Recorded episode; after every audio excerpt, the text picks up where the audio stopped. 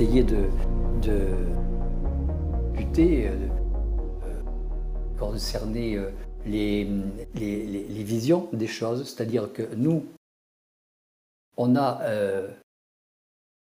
la possibilité d'envisager certaines choses, mais on se heurte à notre propre limite. Ça, veut dire quoi? Ça veut dire que, bon, euh, dans, l'état physique, euh, vous avez votre corps physique qui vous limite.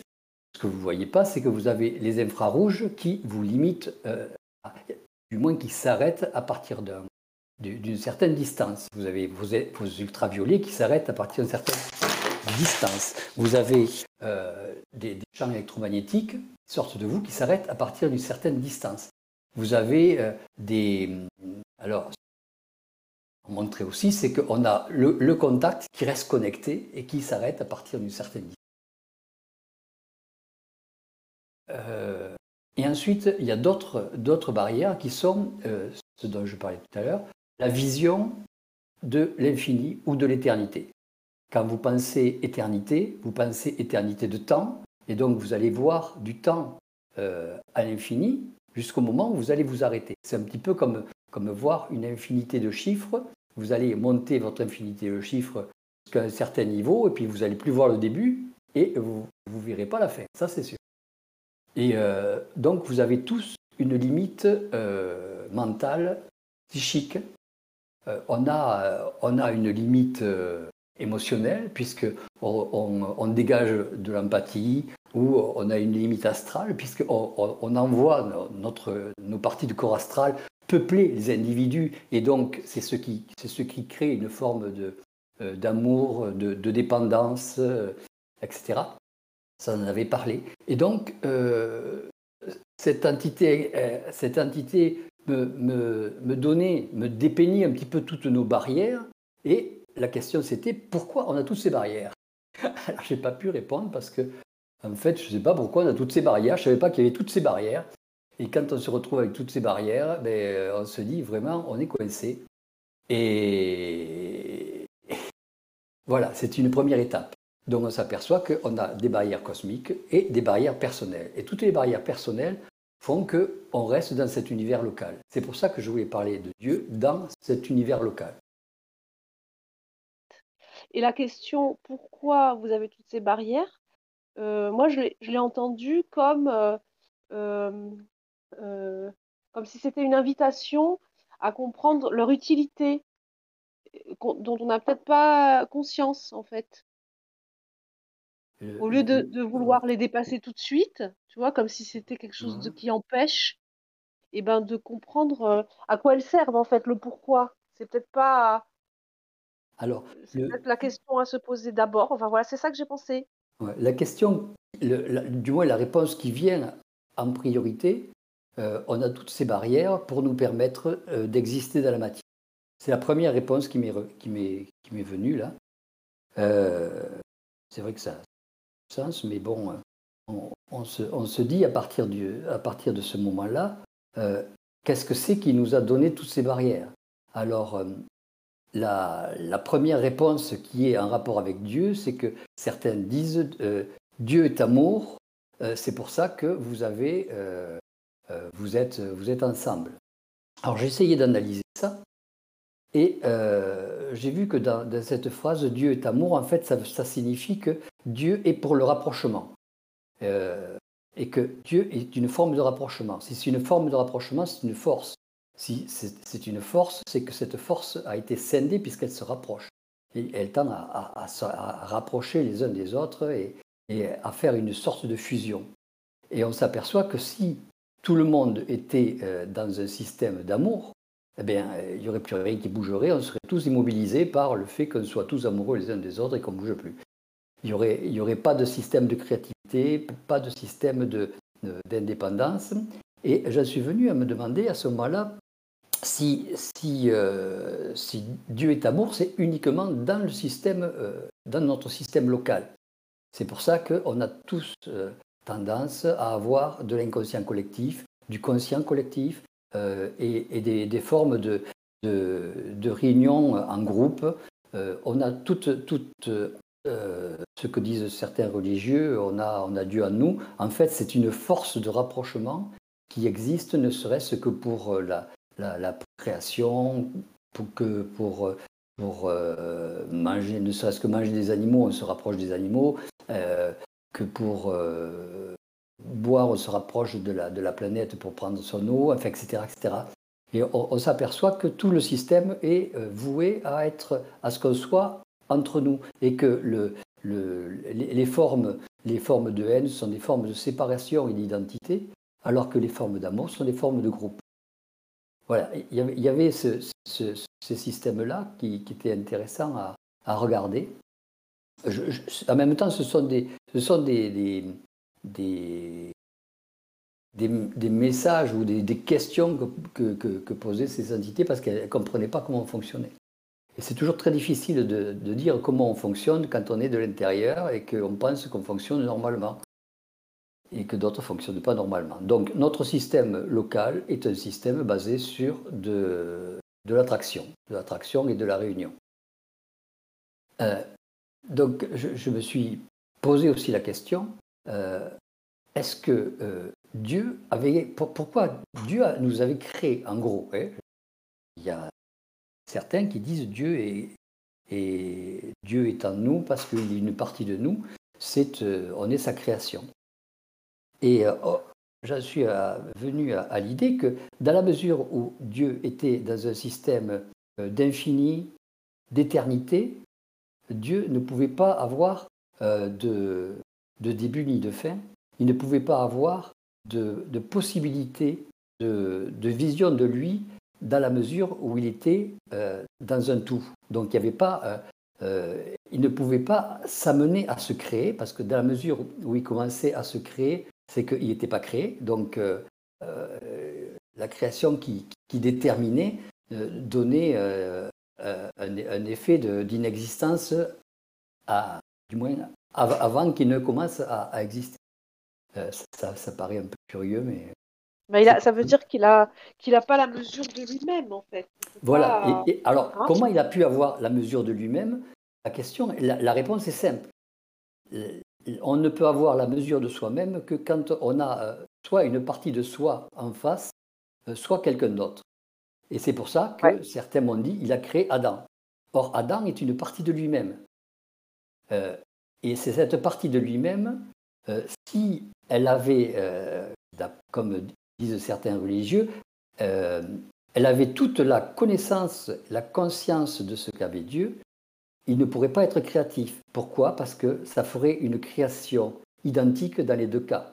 Donc il était obligé de donner soit un défaut dans, le facteur créatif, soit, je sais pas moi, ou, une accélération ou, un ralentissement, pour pouvoir s'amener à avoir une création différente dans les deux cas, s'il voulait exister. Mais s'il voulait ne plus exister à partir du démarrage qu'il a créé, c'est-à-dire que euh, s'il euh, créait quelque chose, automatiquement, il était obligé de ne plus exister parce qu'il ne pouvait pas rester avec des systèmes de création qui, montraient que c'était une partie de lui qui était à l'extérieur et que lui était restait là, ça voulait dire qu'il y avait une forme de dépendance et donc il n'aurait pas pu bouger et donner, euh, et donner une création à, l'extérieur s'il ne s'oubliait pas. Et, donc avoir une mémoire. Et s'il avait une mémoire, il était soumis au temps. S'il était soumis au temps, il n'était plus dans l'éternité. Et s'il n'était plus dans l'éternité, euh, c'était plus Dieu. Quoi. Donc euh, il n'était plus Dieu. À partir du moment où il a créé quelque chose, Dieu a disparu. et, puis il s'est transformé en, plusieurs, en plusieurs parties qui ont euh, existé et qui ont, euh, qui ont continué à être créatifs dans la mesure où ils étaient tous différents les uns des autres. Voilà comment je, jouais. Mais si, si euh, il n'avait pas la mesure de lui-même et que du coup il ne pouvait pas fractionner des parties dans la perception qu'il qu'il qui était soit de ce tout, puisqu'il était lui-même le tout, comment il a pu créer une, quelque chose qui n'avait pas cette perfection-là, enfin cette, euh, cette infinitude il a fait ça en cachette, il a fait ça en vitesse. Il, comment, tu vois, à, mon sens, on ne peut pas parler de, de, temporalité puisqu'il y avait une éternité. Mais voilà. le, le, fait de créer plusieurs choses d'une manière différente, il suffit d'en mettre une. C'est le fait de ne pas créer des choses égalitaires. C'est-à-dire que euh, si on crée, par exemple, plusieurs euh, dieux, entre guillemets, euh, les uns plus, pas plus âgés, mais plus, plus grands ou plus petits que, les autres, hein, ça je, de, de, schématiser la chose, on va, on va créer une différence. si l'on crée des, des, dieux avec une, une, une accélération un peu plus importante les uns que les autres, on va créer une différence. Et la différence, c'est la créativité. Euh, il ne peut pas y avoir de, créativité dans l'identité, parce que si on est identique, on crée la même chose. Donc, euh, ça ne rien. lui aurait trouvé déjà, s'il est intelligent, que ça servait à rien. C'est pour ça qu'il a été obligé de se scinder en plusieurs, et en plusieurs différents. Alors, euh, certains, dont, Bernard, disaient que les parties de Dieu étaient au niveau du contact. C'était les contacts qui étaient des parties de Dieu. Et que nous, aussi, on constituait des parties de Dieu au niveau de l'esprit. Et que l'ensemble contact-esprit reprenait la, partie euh, grandiose de, la, conscience et, de Dieu. Et que euh, notre petite partie avait besoin de la grosse partie pour avoir pour prendre conscience de ce qui se passait à l'extérieur de la matière une expérience qui m'est arrivée, que j'ai déjà racontée, euh, quand on, m'a sorti de, mon âme, de mon corps et de, tout ce que vous voulez, et qu'ils m'ont mis dans un, dans un système euh, approchant euh, celui des doubles, je me suis retrouvé sans limite. Le fait de se retrouver sans limite fait que, bon, tout, tout bêtement, en tant qu'être normal, je dirais, j'ai cherché à avoir une limite et, je, cherchais partout une limite, partout une limite. Trouver quelque chose qui puisse me limiter. C'est une chose qui, est, qui peut-être euh, maintenant ne donnerait peut-être pas la même réaction, mais euh, c'est une des choses qui euh, donne la possibilité de savoir qu'on a la, capacité de repartir sans limite vis à -vis de quelque chose ne serait-ce qu'en intégrant le, contact, on peut avoir une absence de limite et donc savoir ce que c'est que l'éternité. Donc l'éternité, euh, enfin euh, euh, l'infini si vous préférez, pas l'éternité, l'infini, que l'infini a une notion d'existence, que ça, donne cette notion d'absence de limite à une notion d'existence, à une notion de réalité même, euh, et qu'on ne peut la, mesurer qu'en sortant de nos limites matérielles et de nos limites euh, euh, émettrices, je dirais. On, parlait tout à l'heure de, tout un tas de que, chaque corps avait ses propres limites et ses propres émissions. Et en, connaissant ces, formes de limites et en sortant de ces limites, on arrive à un système mental ou supramental hors limite, donc sans, euh, sans euh, retenue. Et ça, c'est intéressant parce que ça donne en même temps une idée de ce que peut avoir, euh, de ce que peut percevoir le contact ou le double, de la vision que les doubles sont différents, qu'ils ne sont pas tous du même âge, de la même compétence, et qu'on peut avoir accès à différents, euh, différentes sensations au travers d'eux, qu'ils euh, constituent une forme de, de, de, canal permanent avec nous et de fusion permanente avec nous, euh, ce qui nous donne en même temps une, une forme beaucoup plus différente, qui, qui au total nous fait plus ressembler à des, à des, pieuvres ou à des, je sais pas moi, des, bestioles avec plusieurs, plusieurs, euh, plusieurs bras ou plusieurs euh, tentacules de tous les côtés, euh, plutôt qu'à des bonhommes patates. Voilà. C'est des petites, des petites choses auxquelles je pensais. Il y en a d'autres qui, qui, vont me revenir au fur et à mesure. je vous laisse la, parole. Je vous laisse assumer comme ça. Moi, j'aimerais bien. Est-ce que as, tu as une définition de l'univers local? Puisque, effectivement, bon, tout à l'heure, j'en parlais un petit peu en off, mais j'ai besoin de me représenter un peu plus. l'univers local, qu'est-ce que c'est? L'univers local, euh, pour ce qui est, euh, ce qui est de, la, de la réalité, euh, l'univers local démarre à partir du Big Bang. C'est un facteur temporel qui, qui, démarre à partir du à partir de, du démarrage d'une créativité dans un coin de, l'infini. On est pour ça que ça a été limité, ça a été démarré à partir de quelque chose. Aussi bien une limitation dans les plans, c'est-à-dire qu'on n'a pas la possibilité, parce qu'on n'a pas euh, une vibration assez élevée, on n'est pas assez vibratoirement, euh, disons, chaud, si vous préférez, pour aller dans une, autre, dans, dans une autre temporalité ou dans une autre dimension vibratoire. Si on, s'élève en vibration, on va pouvoir aller dans une autre dimension vibratoire. Euh, donc ça aussi c'est une barrière. Notre, notre niveau vibratoire est une barrière. Donc on peut dire que cette, excuse-moi Franck, juste, on peut dire que le Big Bang, donc c'est une boule euh, comme une bille quoi, qui a explosé. À partir de là, c'est notre univers local, donc matière. Donc tout ce qu'on peut voir jusqu'au maximum du plus. Un début, un début de création. D'accord. Mais est additionné à ceci le, le, côté, comme on dit, invisible. Enfin, il y en a qui voient beaucoup de choses, mais l'invisible, euh, alors certes, on parlait tout à l'heure des limitations qu'on avait, donc il y en a qui voient un peu plus, qui ont un peu moins de limitations et tout ça, mais en gros, ça fait partie de, l'univers local, visible et invisible. Un univers local visible de la matière, et puis il y a l'univers euh, local invisible qui nous, qui nous cerne, qui nous étudie, qui nous épie, qui nous, qui nous manipule. Tu as l'univers occulte, tu as l'univers des, des, contacts, l'univers éthérique, tu as, tellement d'univers autour de nous qu'on se demande comment se fait-il qu'on pense qu'on est tout seul quoi? Donc voilà, mais parfait. Mais donc ça aussi, cette deuxième partie dont tu viens de parler, fait partie du démarrage, enfin, fait partie de, l'explosion de, ce Big Bang. Ou est-ce que tu parles vraiment, c'est encore autre chose, quoi?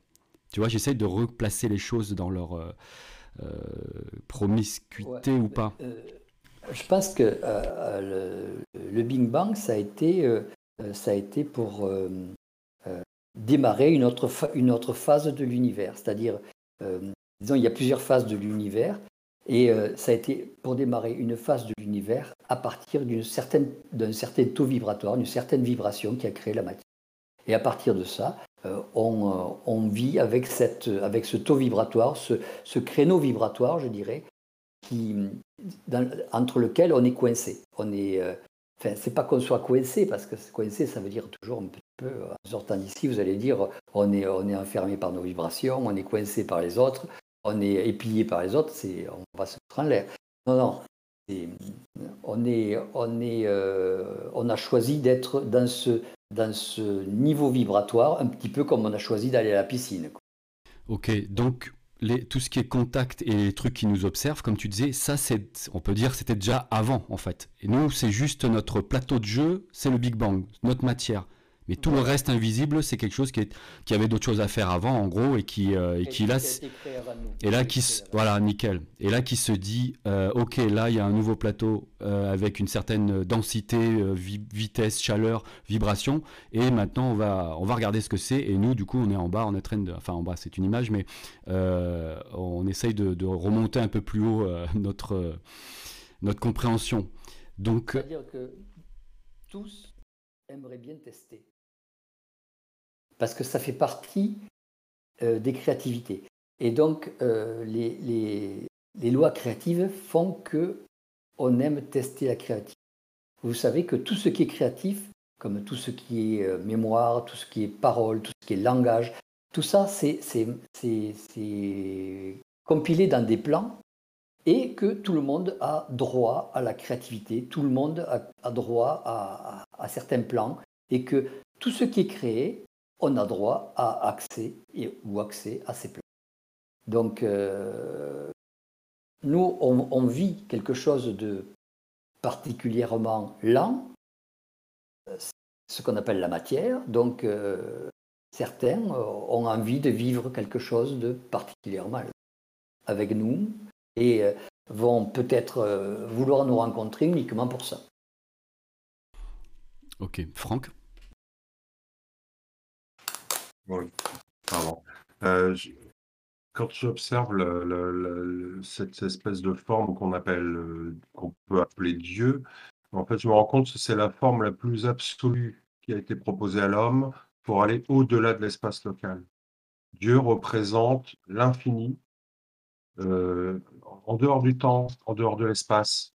C'est le concept absolu.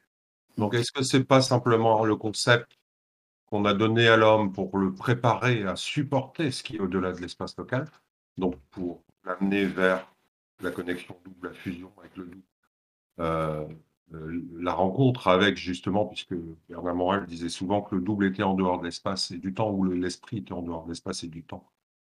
Quand je regarde ce concept de Dieu, c'est ce que ça me donne comme sensation. C'est d'une part une barrière, puisqu'effectivement, c'est une, limite quand on regarde notre matérialité, puisqu'on sent qu'on ne peut pas atteindre ça.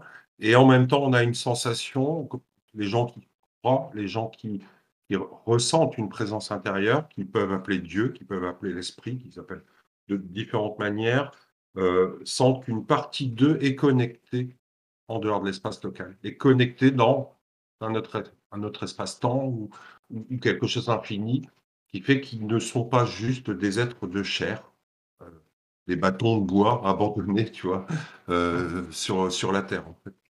Voilà, mmh cette journée. Mais si, on regarde bien le concept de Dieu en tant qu'infini et éternité, ça ne crée rien. Ça ne fait rien.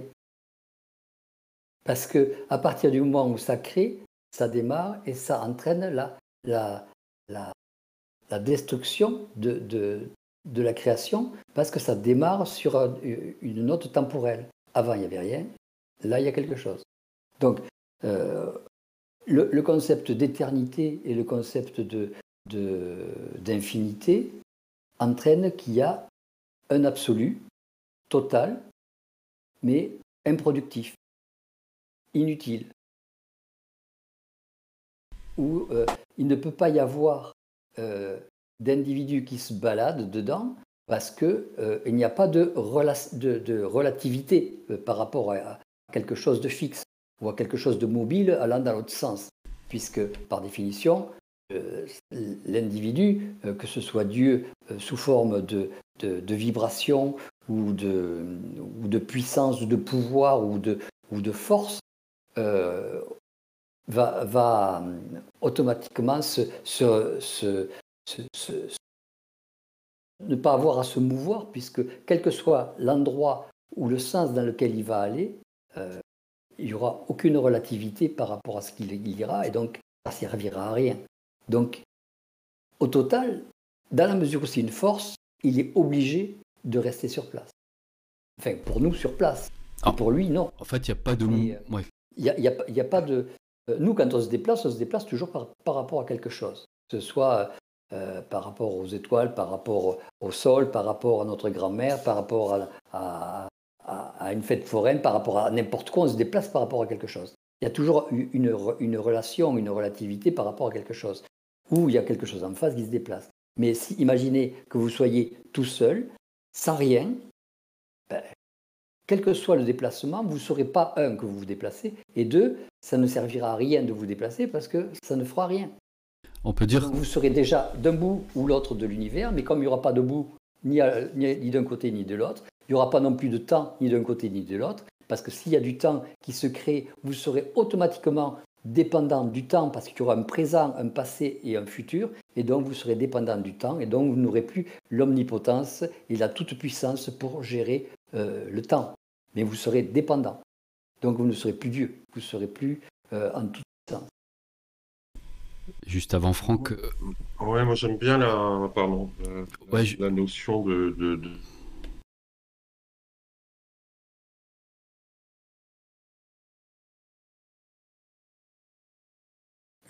On a perdu, je sais pas qui. Parce que si on n'avait pas ce mouvement intérieur, euh, ah, Tu m'entends pas? Ça avait coupé, ouais. Vas-y. Ah, pardon. Donc je disais, si on n'avait pas le mouvement de Dieu, ce mouvement intérieur, on serait essentiellement des êtres euh, intellectuels ou pragmatiques, matériels, euh, parce qu'il n'y aurait pas cette dimension supplémentaire.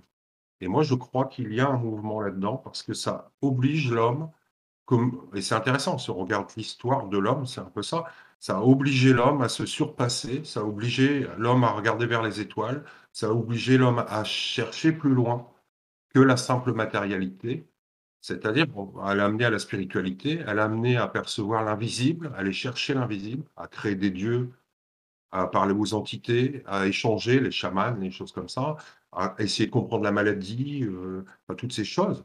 cette sensation de Dieu ou cette sensation de, choses invisibles à l'intérieur de l'homme euh, l'a mis en mouvement, je trouve.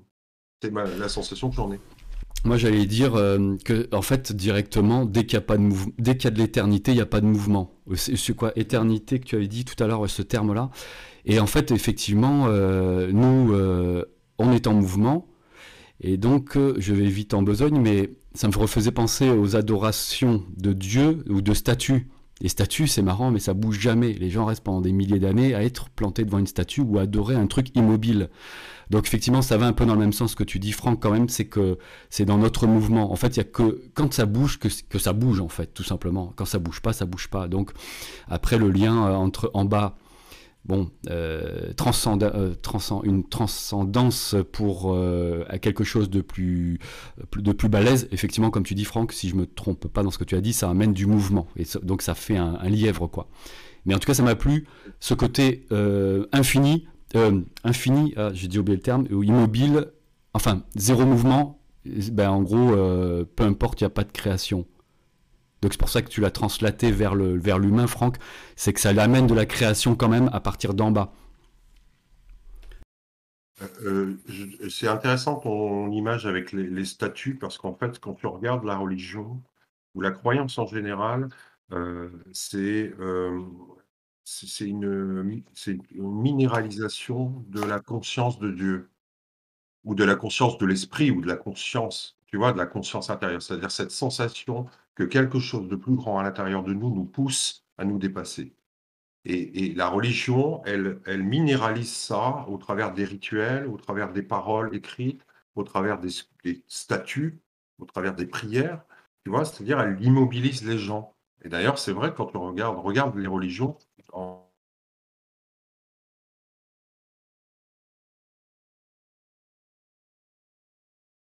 bah, je, suis d'accord avec euh, Franck. La, la, la, religion a tendance à, à infantiliser, à infantiliser l'individu. Pardon, euh, ça a coupé, je ne sais pas si vous avez, vous avez entendu la moitié de ce que j'ai dit, pardon. Non. Oui, je, disais que la religion, en fait, elle a minéralisé la, la, sensation intérieure que l'homme avait de quelque chose de plus grand, l'esprit, Dieu, la conscience, on ne sait pas. Elle l'a minéralisé en transformant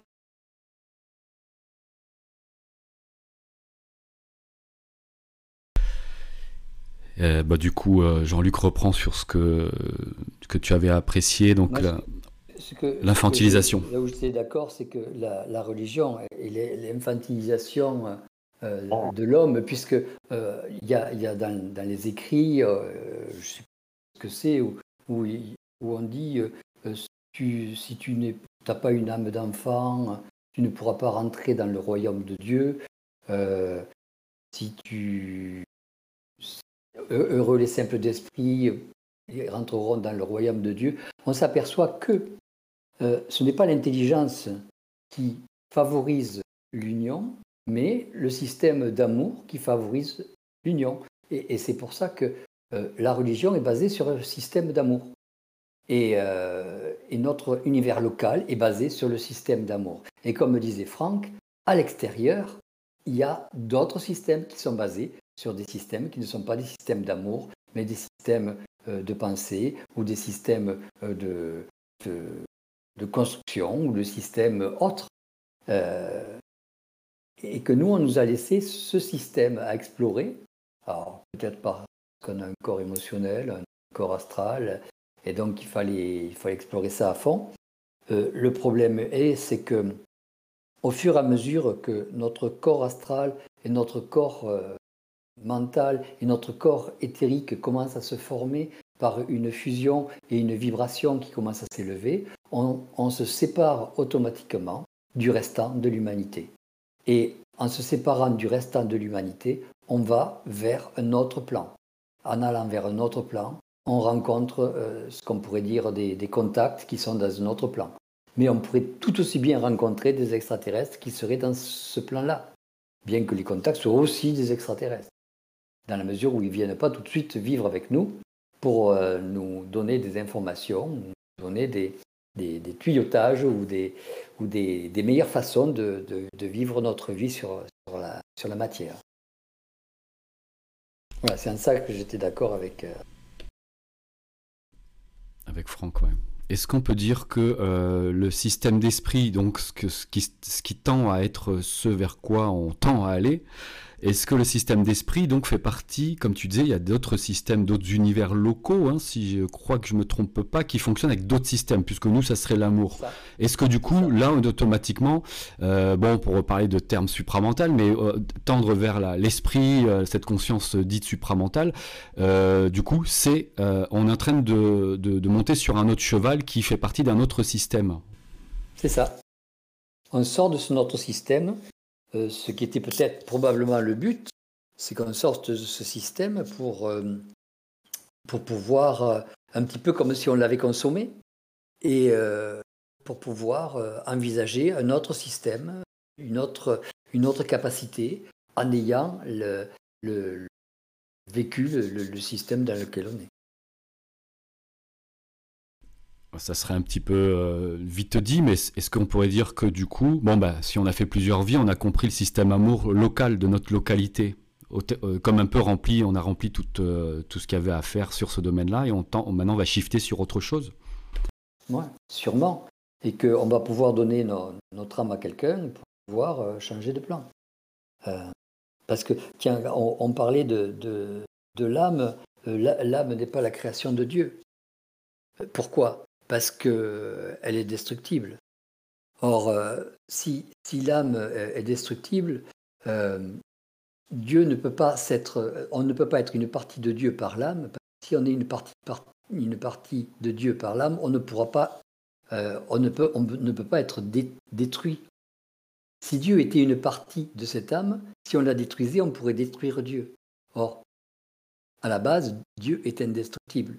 Parce qu'il ne va pas se créer quelque chose qui se détruit. Il ne va pas s'auto-détruire ou s'auto-consommer. S'auto, euh, euh, ça, ça, serait une ineptie totale que se détruire lui-même, que se partager en plusieurs pour se détruire lui-même. Vous voyez ce que je veux dire? Donc, l'âme étant destructible, elle ne peut pas être une création de, de Dieu. Elle ne peut pas être une partie de Dieu, mais simplement une création de Dieu. Vous voyez, on arrive à, trouver des petites choses. Ouais. Alors du coup, moi j'ai une question, c'est euh, vu que l'homme c'est l'expérience, est-ce que l'expérience justement, elle peut être euh, recyclée? Donc tu dis qu'une âme est détruite, mais est-ce qu'une âme peut être recyclée à la place d'être détruite pour servir euh, d'autres plans ou d'autres expériences ailleurs quoi? Oui, puisqu'on parle de recyclage, on peut, la, réutiliser, un homme peut la réutiliser. Après, euh, c'est un petit peu comme, euh, comme un amas de force qui, contiendrait dans un sac. Maintenant, qui sait qui veut être le voyageur chaque extraterrestre peut être le voyageur et, tester ça, mais personne n'a trop envie de tester quelque chose qui va nous faire subir des barrières. Personne n'a envie d'être monoté et de se retrouver en prison. Et c'est ce que l'on ressent euh, chez les, chez les, extraterrestres qui ne comprennent pas chez nous. C'est notre soumission. Euh, quand ils nous demandent pourquoi vous priez, euh, je dis pour, pour, être soumis à quelque chose de supérieur, tu sais. mais là, là, tu, sens l'incompréhension. À quoi ça sert d'être soumis à quelque chose de supérieur si tu ne peux pas en profiter? Enfin, c'est il y, a, une logique qui se met là-dedans et tu te retrouves tout, tout, tout bêta quoi. Euh, c'est ce que je, veux dire dans euh, ce que je disais. euh... Du coup, il peut quand même y avoir une, une, défragmentation de cette âme. Cette âme, elle peut servir d'autres âmes. Si, mettons, elle a, peut-être plus d'expérience que d'autres, peut-être qu'elle peut se défragmenter pour aider euh, euh, les petits frères ou les petites sœurs. Quoi. Ouais, mais disons, les, les, âmes qui sont défragmentées sont des âmes qui, qui sont, euh, sont pas irrécupérables, mais qui sont euh, déstabilisantes, qui sont qui, ne vont entraîner que du défaut. Pour, pour restabiliser une âme de façon à ce qu'elle soit correcte, il faudrait euh, la, la retisser et la relisser d'une manière à ce qu'elle soit euh, correcte. Pour, pour, faire ça, euh, il faut essentiellement avoir du temps, avoir quelqu'un à y mettre dedans, faire ça dans un objectif, y, y, inculquer un système de programme, y inculquer un système système de, de, passé, de, euh, façon à ce qu'elle ait une forme de survivance et que ce soit euh, pas automatiquement une âme jeune, parce qu'une âme jeune va, va, va, se libérer immédiatement, va, va décocher un petit peu toutes ses forces à 100 à l'heure pour être rechercher la limite de l'extérieur, la limite des autres âmes pour euh, aller vers le, phénomène d'unité ou le phénomène de rencontre, c'est-à-dire euh, à la recherche de, l'âme, euh, comment on dit, de, de l'âme, sœur. Toujours la, recherche de, l'uniformité, c'est la recherche de l'âme. L'âme cherche toujours à être uniforme par rapport à ses copines, enfin à ses copines, c'est comme sœurs, aux autres âmes. Et donc, une âme jeune qui arrivera va exploser dans le sens où elle va essayer de tester toutes les limites façon à, à retrouver une stabilité et une permanence et une compétence dans ce qu'elle est. C'est l'objectif de tout le monde. Si vous regardez, quand vous commencez un truc, vous testez vos, capacités, vos limites, pour ne serait-ce que connaître un petit peu euh, votre force, ne serait-ce que connaître votre vision, ne serait-ce que connaître votre, vos, capacités, vos possibilités. Je dirais que c'est, une âme, c'est humain, c'est vrai. c'est ce qu'on a de plus humain. Le restant étant l'esprit, c'est ce qu'il y a de moins humain. Une âme vous apporte l'amour. vous apporte la mémoire, vous apporte la stabilité. Un esprit vous, apporte euh, la, création, la créativité, la vitesse, l'extension, le, lâchage de toute mémoire, l'illimité.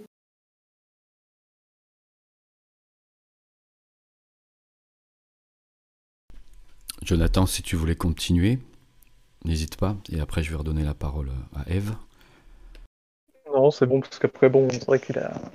Euh, tu, as, tu as nommé l'amour. C'est vrai que l'amour, c'est un paramètre qui peut être différent suivant chacun. Et moi, j'ai tendance à voir l'amour comme quelque chose euh, qui ressemble plus à de la beauté, euh, de l'ordre et ce genre de choses, et pas comme un amour tel que l'homme peut le concevoir actuellement. Et là, je sais pas où c'est que je veux en par rapport à ça. Donc, donc là, j'ai terminé. Ben, c'est vrai que la, beauté, c'est toujours une, forme d'amour. C'est une forme d'amour que, que, l'on crée au, fur et à mesure. Mais euh, la, beauté pour, pour l'individu, c'est un rapprochement de, de, la chose aimée. Donc c'est retrouver une partie de soi dans ce que l'on aime ou dans l'objet qu'on aime. Donc c'est toujours un rapprochement. En tout cas, juste, euh, je voulais dire ça tout à l'heure, c'était marrant, mais euh, quand on parlait du domaine euh, d'amour pour notre univers local, c'est vrai que si vous regardez bien, dans pas mal de films, j'en ai un qui me vient en tête, je crois, bah, le cinquième élément, et puis le jour où la Terre s'arrêta, je crois, les extraterrestres, quand ils viennent, enfin les civilisations étrangères, quand ils viennent, et qu'il y a destruction ou des choses comme ça, il y a toujours un filet d'amour, en fait, qui fait repousser l'ennemi. Euh, donc on le voit facilement puisque c'est ça le dernier élément finalement dans le cinquième élément. C'est le cinquième élément. Et dans le jour où la Terre s'arrêta, il y a toujours une discussion qui se passe entre euh, l'étranger de notre zone, de notre univers, et euh, une discussion avec un enfant ou quelque chose comme ça. Il y a toujours, on vous laisse une autre chance. Donc, euh, je trouve que c'est toujours assez fort comme message. Au départ, moi, je comprenais pas trop parce que j'étais pas, voilà, aligné à ça. Et en fait, c'est vrai que c'est toujours ça ressortait. Une copine m'avait dit, si tu regardes les films, tous les films américains, c'est toujours avec une trame d'amour en, fond et euh, sur, une majorité. Et euh, effectivement, je l'avais fait que de le voir après dans tous les films. Donc voilà, c'est un petit truc que je voulais placer à un moment donné, un petit peu en arrière. Vas-y, Eve. Ouais, j'aimerais pouvoir interroger euh, ce que c'est la force. Quand on parle de force, c'est une force. Je voudrais, bien qu'on. Euh, j'arrive pas à voir euh, ce qu'il y a derrière. Enfin, voilà, qu'est-ce que c'est en fait, la force?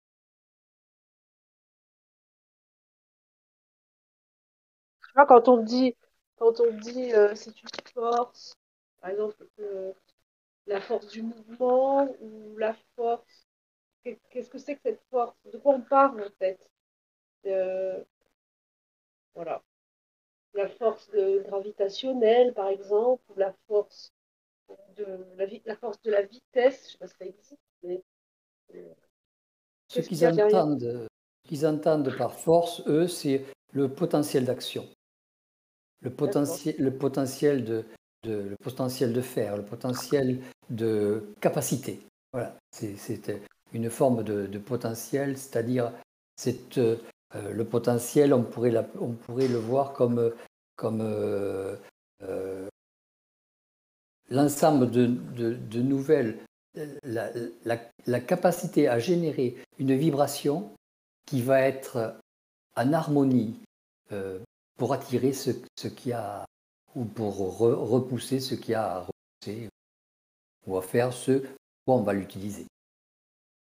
C'est toujours un phénomène de, mise en place euh, euh, d'une capacité vibratoire qui va s'appliquer quelque part, que ce soit une force d'amour, soit une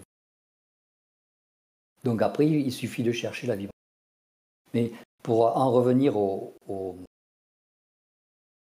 aux, individus euh, qui sont un système d'amour et tout ça. Le, problème, qu'on parle d'extraterrestres, le problème, c'est que euh,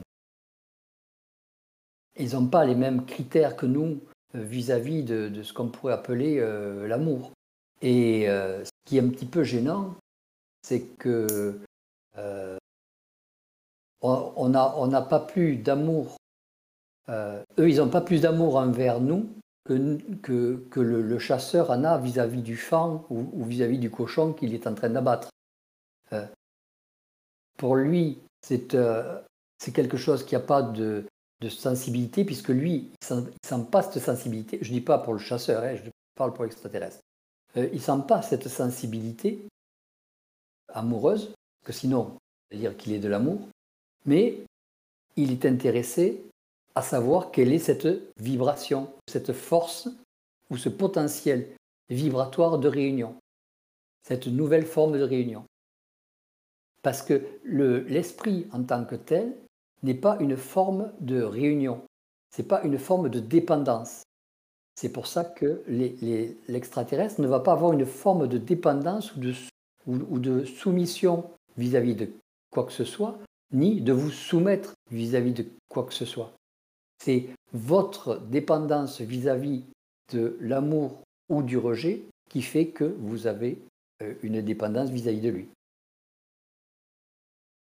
Vous voyez qu'en même temps, on peut, au travers de Dieu, on peut arriver à, en savoir plus sur eux. Donc ne cherchez pas à faire la bise à un extraterrestre, ça servira à rien.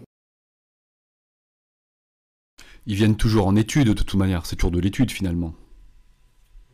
ils viennent en curiosité, ils viennent en, en, en, étude ou en, analyse, ils viennent, ils viennent, ils passent par là.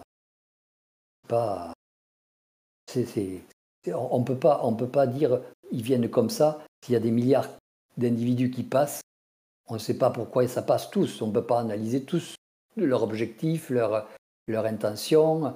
Euh, certains ont, vu certaines, certaines vibrations qui, qui leur a plu d'étudier. Euh, d'autres se sont mis dans la tête d'individus pour étudier le monde. D'autres se sont mis dans la tête d'animaux pour étudier le monde. D'autres sont, euh, sont portés par, par partie pour percevoir ce qu'il ce y a comme vibration. Chacun a, sa fonction, chacun a, son, son état. moi, j'en ai, ai rencontré, je sais pas, moi, 1, 2, 3, 4, 5, on va dire 5, 5, 6, 6 différents. Ça, ça, il y en a qui ressemblent, enfin, qui ressemblent à rien, si, ils ressemblent à quelque chose. Mais euh, ils ne ressemblent pas ce qu'on voudrait que ça ressemble. Donc euh, chacun a... On ne peut pas dire euh, pourquoi ils sont venus. Ils viennent parce que euh, soit vous avez fait, euh, comme on, en, parlait avant, euh, certaines, certaines formes de dessin, certaines formes de tatouage faisaient que ils étaient attirés par cette forme. Donc, ils allaient au niveau de cette forme. C'est un peu comme un téléphone. Nous, on est habitués à ce que le téléphone soit porté quand même par des ondes électromagnétiques, etc. Eux, c'est un système de forme. Donc, ils se déplacent par de la forme. D'autres vont se déplacer par, par, un écho, par n'importe quoi. Il y a tellement de choses qui sont tellement différentes qu'on ne peut pas étudier tout, tout ce qu'ils font et, et, leur objectif. Mais chacun a un objectif, ça c'est sûr. Ce n'est pas euh, au hasard euh, comme pour, euh, comment dire, pour, pour étudier l'homme ou pour étudier le, les, fourmis ou des choses comme ça, ils ont accès au, plan de création. Ils ont, pour la plupart, hein, je dirais pas pour les plus intelligents, ils ont accès au plan de création, ils ont accès au plan de connaissance. Donc s'ils viennent, c'est qu'ils ont vraiment, euh, soit parce qu'on les a appelés, soit parce qu'il y a vraiment un objectif vraiment ciblé. Mais ce n'est pas tellement pour faire une étude qui va leur, leur amener quelque chose c'est parfois pour euh, euh, étudier un équilibre. comment cet équilibre peut se faire? Parce que vous pouvez étudier un équilibre, on va vous dire que les, biches se font manger par les loups, les loups se font, je sais pas moi, tuer par les cerfs, les cerfs se font tuer par les, chasseurs, et les chasseurs se font pas tuer. Ah, ça, ça va peut-être les intéresser. Ils vont se dire, tiens, comment se fait-il que cette race d'animaux ne se fasse pas tuer? Donc, ils vont venir intéressés par voir les systèmes d'équilibre.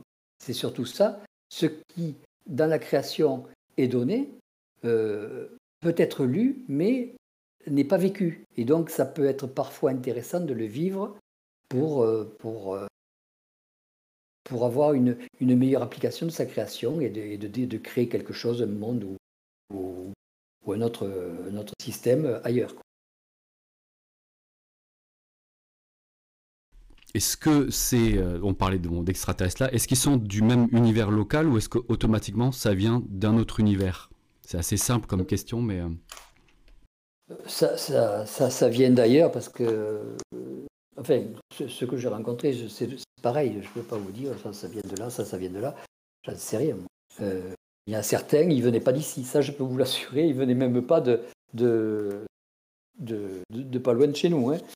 Donc ceux-là, je ne sais pas, je sais pas d'où ils viennent. Ils vont vous dire un endroit, puis moi ça va rien me dire parce que je ne fais pas de l'astrologie.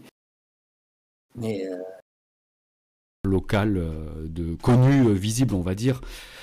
Mais sinon, c'est pas. D'autres vont venir d'un plan. Ils peuvent, ils peuvent venir d'un plan que vous connaissez pas ou vous irez jamais parce que vous n'avez pas les, les, les systèmes faits pour. Si c'est un système plat, vous allez retrouver un, un, parallélépipède plat pour, pour aller dans un système particulier. Ça fait drôle, quoi. Donc vous n'allez pas y aller. Donc, chose que vous que vous suivrez pas. Il y a des systèmes que vous ne suivrez pas. tout le monde a tendance à suivre un système qui, lui, qui lui plairait ou il lui plairait d'aller. De toute manière, c'est très très, ça partirait dans tous les sens. Mais euh, et juste une autre petite question pour le tatouage par exemple. Est-ce que, comme on sait qu'on est pas mal possédé euh, humainement parlant là, est-ce que euh, vu que la forme attire donc une certaine, un certain type, est-ce que du coup la personne qui se fait tatouer se le fait insuffler pour du coup créer un pont? Ou est-ce que c'est entre guillemets une espèce de hasard Les gens ont trouvé bien cette forme et du coup ça appelle une entité, enfin une, euh, oui quelque chose d'étranger? Ben, ça peut être un, extraterrestre qui peut être intéressé à, visiter notre monde, qui vous, qui vous fait vous, vous, vous maquiller ou vous, vous tatouer et puis euh, euh, ça lui permet de rester stationnaire ou stabilisé dans votre corps, ne serait-ce que le temps de regardez comment ça se passe, comment, euh, comment vous, vous le vivez, ou sans même savoir si vous, vous allez bien le vivre. Ce n'est pas son problème. Le problème, c'est de regarder l'environnement. En passant, vas-y, Aline, tu peux y aller.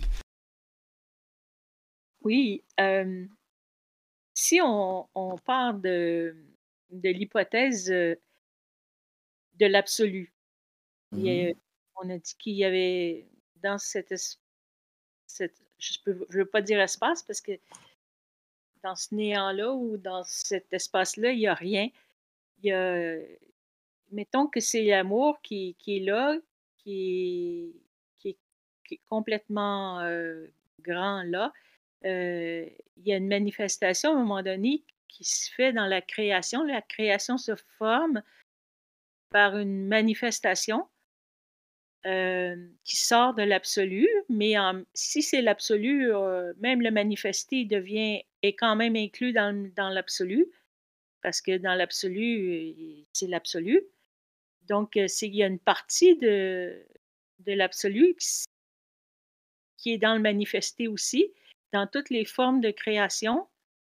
Et sont à l'infini parce que c'est infini, la création. C'est comme à l'image de, de, l'absolu, si on peut dire. Et puis, si c'est éternel, ça va être éternel. Donc, mais c'est comme si, des fois, ben, quand on écoute Bernard de Montréal, il parle des alephes, des manifestations des alephes dans la création. Ça a l'air d'être comme les esprits, les esprits de. Je ne sais pas exactement ce que c'est, les alephes, mais ils ne sont pas tous en manifestation. D'après ce qu'il disait, ils n'étaient pas tous en manifestation encore. Ça se développait à travers le, le temps de la création. Et l'amour, euh, la manifestation de l'amour dans la création est une étape, parce qu'après, il va y avoir d'autres manifestations de, d'autres alephes qui vont se manifester quand cette étape-là va avoir été euh, intégrée dans la création. Euh, donc, notre création dans notre univers local, cette création dans notre univers local, elle est comme. Si, je vois ça, c'est comme dans une étape de, la grande manifestation de la création à long terme. donc, on était, nous, à, une étape de la création. Il y a eu d'autres étapes de création qui ont, qui ont fini leur aboutissement où il n'y avait peut-être pas l'amour dans, leur, dans leur système. Donc, nous, on est comme la spécificité de cet euh, instant-là dans la création. Donc, on, développe euh, cet amour-là qui, c'est comme des forces d'attraction-répulsion dans notre monde de dualité. En tout cas, euh, la, grande force de l'univers qui, qui, rassemble, c'est ça qui, qui a peut-être condensé la matière et ça, il y a des forces qui se sont occupées de ça depuis depuis l'impulsion de cette création-là. Euh, puis parallèlement à ça, euh, j'ai entendu dernièrement dans une conférence de, de, de, Daniel Ménard qui disait que Bernard de Montréal parlait beaucoup et il ne voulait pas parler de Dieu comme tel parce qu'il trouvait que ça, ça projetait chez les gens des idées de, croyances catholiques, là, tout ça. Donc, pour éviter ça, il parlait des forces. Il parlait des forces et les forces, pour lui, c'était comme l'équivalent de Dieu. C'est Daniel Ménard qui dit pour Bernard, les dieux ou les forces, c'était la même chose. C'était comme une quand on n'est pas tout à fait tout manifesté dans notre puissance d'homme, de notre esprit dans la matière, on, fait appel à, des forces qui sont plus grandes que nous. Il y en a qui vont l'appeler Dieu, ou il y en a d'autres qui vont dire mon contact, là, il s'étend, là, faut, faut que tu viennes m'éclairer. C'est comme un, un, cri de, l'amigo qui est là dans, la matière, qui se démène, mais qui veut avoir de l'aide. Jusqu'à temps que cette aide-là se manifeste. Bon, tout ça, c'est une histoire longue pour euh, dire, euh, demandait Jean-Luc, est-ce que euh, pour lui, ça fait sens quand on dit que les forces ou le contact, c'est la même chose que Dieu? Dans dans la, tête de, certains? Mm-hmm. Alors, pour répondre à la question, il y a deux points. C'est que un, on ne peut pas créer avec de l'amour. Pourquoi? Parce que, comme on a parlé tout à l'heure, l'amour est un système de, réunion, de forces unies, de forces d'union. Donc, si on veut que euh, la création s'épanche, on, ne peut pas avoir un système d'union. Donc, la qui ait été créé un système d'amour après le système de création, ok, ça ne pose pas de problème. Mais pas dans un système de création. Quand vous, quand vous êtes dans une, dans une conscience créative, que vous, vous créez, vous, vous, euh, êtes dans, dans une avancée et non pas dans un système de mémoire. Pour, euh, pour aimer, il faut avoir un système de mémoire. Si vous n'avez pas de système de mémoire, c'est-à-dire de système passé, vous ne pouvez pas mettre en relation des choses. Si vous les mettez en relation, vous les mettez parce qu'elles ont une, une forme de, de résonance ou de complémentarité qui vous permet d'avancer dans votre système créatif. Si vous, si vous voulez avoir un système d'amour, il faut le système de mémoire. Le système de mémoire permettra d'identifier que la personne, par exemple, est, bien celle aimée, ou que l'animal est bien celui que l'on aime, ou que l'objet est bien celui que, que l'on affectionne, mais si vous n'avez pas de système de mémoire, vous allez vous retrouver sans avoir de système d'amour. Vous aurez un système de respect, mais qui n'est pas euh, automatiquement un système d'amour, qui est plus un système de, reconnaissance d'existence qu'un système d'amour. Ça, c'est un point. Après, euh, comme on disait, je sais pas, je, je l'ai dit tout à l'heure, les forces ou les contacts ou les alephes, euh, ce sont des, différents euh, types vibratoires qui sont, euh, si on veut, des fragmentations de ce qu'on pourrait appeler Dieu, avec la, possibilité, comme ils sont tous différents, d'en avoir des créativités différentes, mais ils ont tous en commun la capacité de gérer du temps. Donc, dans la mesure où ils peuvent euh, modifier du temps, ils peuvent modifier leur création. Et si vous savez que vous modifiez votre création ou vous annulez votre création, vous êtes éternel. Vous êtes. Mais donc, ce, qui est intéressant, c'est que eux ont la possibilité. Nous, on l'a pas. Nous, on le subit. Après, euh, peut-être qu'avec la fusion, on, aura la possibilité de le faire, mais pour l'instant, on n'a pas la possibilité de le faire. Enfin, moi, je n'ai pas les possibilités de le faire en ce qui me concerne. par contre, au point de vue créatif, on s'aperçoit que lors d'une créativité, vous ne pouvez pas avoir de système de mémoire. Donc, dans la créativité, il ne peut pas y avoir de système d'amour. donc, l'amour, c'est du statique en fait, c'est complètement du statique. Pas, automatiquement du statique, mais ce sont des forces de, liaison, ce sont des forces de, cohésion, ce sont des forces un peu comme, comme la gravitation, un peu comme... Euh, ce sont les, mêmes, les mêmes vitesses d'enroulement, ce sont les, mêmes rapprochements. Euh, c'est pareil. Euh, quand, quelqu'un qui se met à prier, euh, il vit un système de rapprochement. Il vit par un système de soumission et un système de, de, volonté, de volonté négative, comme on parlait, de, de rapprochement d'un système psychique qui est, à son sens, plus élevé vibratoirement, soit Dieu, Saint, un, euh, je sais pas moi, Aleph. Euh, bien que euh, quand vous priez un Aleph, il va, il va surtout vous écraser plutôt que de, de vous entraîner. Quoi. Parce que son, objectif est de vous libérer. Si vous priez quelqu'un qui veut vous libérer, c'est un petit peu comme si vous demandiez à, à, à, rester dans une prison à quelqu'un qui vient vous libérer. Ça ne va pas le faire très longtemps. Il va foutre le feu à la prison qui m'a déclenché ça, c'est qu'effectivement, tu disais dans l'amour, il n'y a, pas de créativité.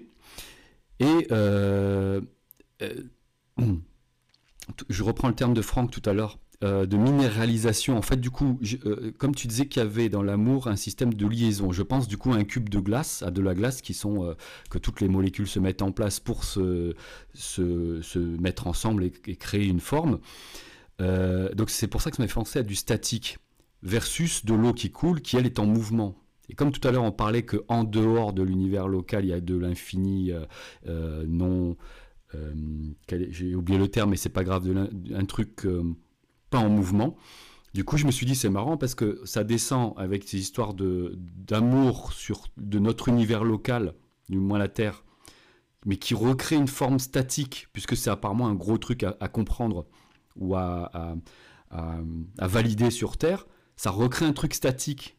Et donc, comme tu disais, qui était non créatif dans l'amour, donc du coup, on n'est plus en mouvement, on repère le mouvement. Et c'est dommage parce que je sais plus où je voulais en venir, mais il faut du coup. Euh, donc on comprend que finalement, euh, c'est pour ça que je me suis statique. J'ai trouvé ça fort. Enfin, pour moi, c'est ok, bah, l'amour, pas de créativité, donc statique. Donc en gros, ça nous pète complètement le mouvement. Euh, je sais pas. Le, j'ai pas, pas tout à fait suivi tout ce que tu voulais dire. L'amour statique, si tu dis que c'est non créatif, c'est ce que j'ai entendu, j'espère que j'ai pas mal entendu. L'amour, il n'est pas, pas automatiquement statique. Le, le, mouvement est différent de la création. Euh, on peut créer du mouvement, mais on peut créer euh, quelque chose qui ne soit pas en mouvement. Ou on, on peut, on peut créer une. Euh, vous, pouvez, vous pouvez créer une idée sans qu'elle soit en mouvement. Ok, c'est cool comme, euh, comme différenciation. Tandis que dans l'amour, il y a automatiquement un rapprochement. il, y a, il, y a, effectivement un, un mouvement. Ce n'est pas, pas statique, c'est dynamique avec une certaine limite. Et euh, vous apercevrez que euh, le, le, système d'amour a un système temporel qui lui est propre, fonction de la puissance, c'est-à-dire qu'au bout d'un moment, euh, l'amour n'aime plus. C'est-à-dire que la, force de cohésion ne fonctionne plus. C'est pour, pour tout pareil. C'est un peu pour, les animaux. Euh, vous voyez, l'animal le, euh, jette son, son, petit pour qu'il aille explorer à partir d'un certain âge, et ce n'est plus, ce plus un, système de, de, protection et, de maternité.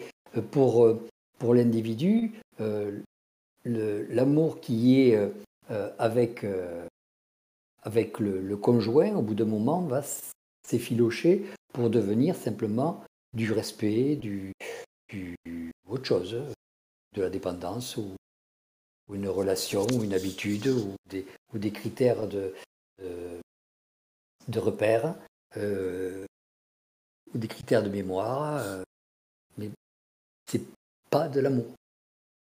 C'est un système fini? C'est un système euh, qui est renouvelable sans, sans, sans, avec effondrement. Avec une certaine limite qui, quand on la touche, du coup, c'est fait effondrer quelque chose? Non, ça s'effondrera tout seul. Parce que la, cohésion va entraîner l'effondrement. Parce que la cohésion de, deux individus qui s'aiment ou de deux va entraîner au fur et à mesure une absence d'ajustement qui fait que euh, si, les deux individus étaient trop amoureux, ils seraient toujours collés. En gros, on essaie de dire ça comme ça. Et euh, euh, jusqu'au moment où vous, vous commenceriez à sentir les, les, soit les odeurs de l'autre, les maladies de l'autre, les, défauts de l'autre, le vieillissement de l'autre, qui entraînerait une forme de, de, de, rejet, ne serait-ce que pour votre propre protection. C'est, c'est, un, comment dire, euh, un système euh, de protection. Et euh, pareil pour les petits-enfants, pour les enfants, au bout d'un moment, vous avez une forme de, de, de glissement qui fait que vous passez la barre à l'autre. Sinon, ce serait une épreuve à chaque décès euh, de l'ancien par rapport au jeune, de, laisser le, jeune euh, encore en vie, quoi. Enfin, euh, sans l'amener avec lui. Ça peut être ce qu'ont fait les, les, Égyptiens, mais enfin. Donc, c'est. L'individu, à partir d'un moment, commence à délaisser ses mémoires, et ses mémoires sont en lien avec l'amour. Et le, les, pertes de mémoire ou, que les mémoires sont soient pas réactivées, l'individu se libère d'un système d'amour. Enfin, en réalité, on dit que Dieu est amour, c'est bon. Ça. reste dans le cadre. Je regardais si on était toujours dans le cadre. N'hésitez pas à faire un petit signe si quelqu'un veut, se, veut intervenir. Et puis, comme diraient certains, ça, c'est, c'est, Jean-Luc qui, qui, le dit. Ok. ce, qui permet ce qui vous permet de, de, vous restabiliser vis-à-vis de Alors, dans, dans ma conception de l'amour à moi, il n'y a pas de, de comparaison ni de mesure qui justement est due aux mémoires. L'amour intervient justement quand on sort du temps et qu'il n'y a plus de notion d'amour.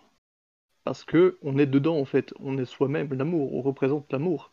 Parce que dans le, dans ce qui a été dit là, c'est que bah, l'amour, il est, il est dépendant du temps, donc dépendant, il est mesurable, il est comparable, et c'est pas quelque chose qui, qui pour moi est juste en fait, qui, ça, sonne, faux. Mhm. C'est-à-dire que vous savez que quand vous avez été euh, amoureux de quelqu'un, au moment où vous décédez, si vous rencontrez cette, euh, entité, elle n'est pas automatiquement dans les mêmes, dans les mêmes dispositions que, qu'elle, était quand elle était, euh, elle était vivante. Des, des mères ou des grands-mères se sont retrouvées décédées.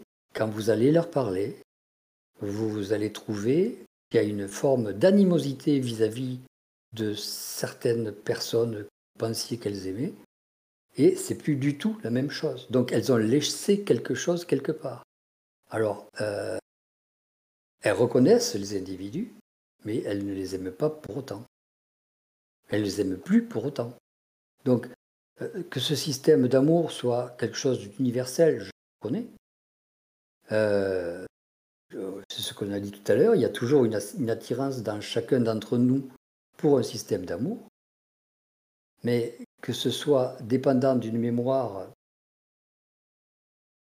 euh, je ne le vois pas autrement, euh, parce que vous avez sûrement aimé d'autres personnes que les personnes que vous aimez, et vous avez, euh, vous vous rappelez pas des personnes que vous avez déjà aimées dans d'autres vies. Et ces personnes que vous avez déjà aimées dans d'autres vies, euh, vous n'en avez plus rien à foutre. C'est ça le problème.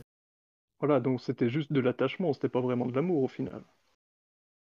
Ben, C'était un, ça, c'était un, un morceau de vie partagé avec quelqu'un pour qui on avait de l'affection.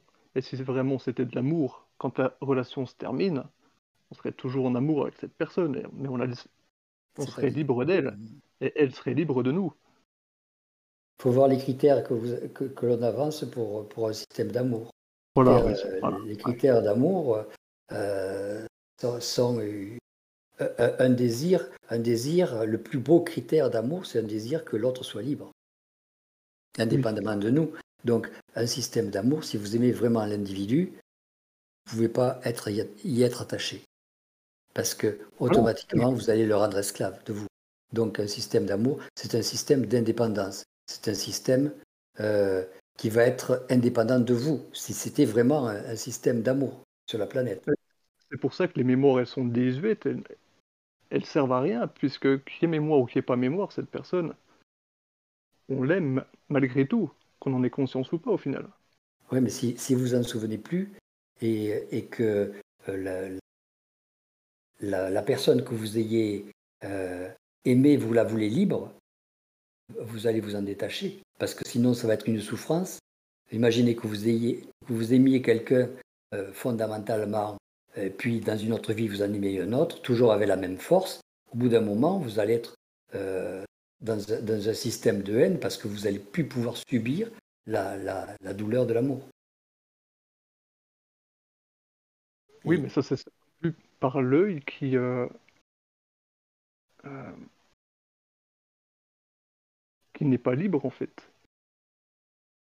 Par le? Par l'œil, par l'œil qui n'est pas libre. Si, par exemple, euh, je sais pas, moi, je, je rencontre quelqu'un, là, euh, je peux pas dire que je tombe amoureux. J'aime déjà cette personne avant même de la connaître. Oui, parce que vous avez un programme commun. Mais c'est valable pour chaque être humain, enfin pour, euh, pour je sais pas, pour votre sœur, si vous avez une sœur, je, je la connais pas, je l'aime quand même. Donc, à quel ah, moment il y a, à quel moment il y a, un, euh, mm à quel moment il y a un statut particulier pour une personne qui partage notre vie et une personne qui ne partage pas notre vie? Ben, Disons que y a la personne qui va partager votre vie a un programme commun, a un programme avec des attaches communes. La personne qui ne partage pas votre vie, euh, c'est un être humain qui, qui, a, envers qui vous avez des, des, des responsabilités et envers qui vous avez une forme de respect euh, de base au niveau de la vie.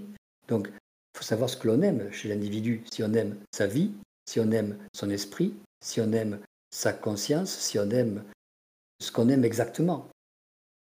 Si on aime son corps, il euh, faut, faut, savoir ce qu'on aime. Euh, quand on aime quelqu'un, il faut savoir ce qu'on aime. Si vous ne pouvez pas dire ce que j'aime chez cette personne, c'est ça, c'est que vous n'avez pas bien analysé votre amour. Enfin, mon sens, maintenant. Je... Jonathan, tu veux parler d'amour universel, je pense Est-ce que c'est ça le, le truc? Tu, un amour est euh, valable dans le plan matériel.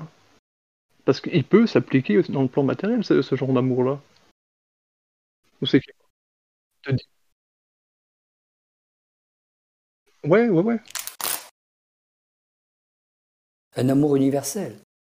Un amour universel, c'est une, une attraction. C'est une attirance. C'est une attirance vitale. Mais non, euh... justement, je parle pas de désir, je parle vraiment d'amour. Je parle pas de désir non plus. Hein. Je sais pas, vous parlez d'attirance. Oui, ben, quand je parle d'attirance, je parle en force, en état de force, en état de, de, de réunion, euh, de réunion en général. Disons que euh, vous, allez, vous allez aller dans, dans un endroit où il n'y a personne, vous allez rencontrer quelqu'un, vous allez, sans être amoureux, vous allez être attiré par, euh, oui. par un individu oui. identique. Donc vous avez ouais. l'état identitaire, vous avez l'état euh, d'âme, fait que les âmes s'attirent. Ça, ça c'est indéniable. Mais vous avez, euh, après le restant, fait que euh, cet amour va être euh, très rapidement réajusté par l'esprit, parce que, parce que l'on aime vraiment. Exactement. Ouais. ouais. donc du coup, il y a, y a ce facteur, de, en gros, de, de l'amour, on va dire, caricaturer l'amour de l'âme. Et même si l'esprit n'est pas amoureux, on pourrait dire qu'il y, y, a une sorte d'amour dans l'esprit qui est beaucoup plus euh, vaste et moins sélective que dans l'homme. C'est ce que j'allais te dire, le, le, respect. Pardon Jean-Luc, excuse-moi. Euh, Jonathan, je pensais à ça parce que moi je me suis dit, enfin j'avais ça un peu, j'ai l'impression qu'il y avait une espèce d'amour universel, comme j'aimais les gens, mais en fait j'ai vu euh, quand il y a un moment on a fait une différenciation entre respect et amour, même on en a reparlé tout à l'heure je crois, et en fait je le vois plus comme un respect universel. Et c'est là peut-être le terme amour qui a été mis par euh, de manière générale. Est-ce que toi tu, tu, arrives, tu le remplacerais pour voir si ça colle comme moi, hein, bien sûr. Hein, c'est euh, est-ce que tu remplacerais l'amour universel que tu as en toi, plus vaste, comme tu dis, par euh, par respect universel tout simplement? Oui. Ouais? Donc ouais, ouais, ok, ouais. Moi, je, suis pareil en fait, hein, d'une certaine manière. Ce, respect universel, c'est, c'est, euh, on peut dire que c'est l'amour de l'esprit? Ah ouais, ça, ça sonne bien, ouais.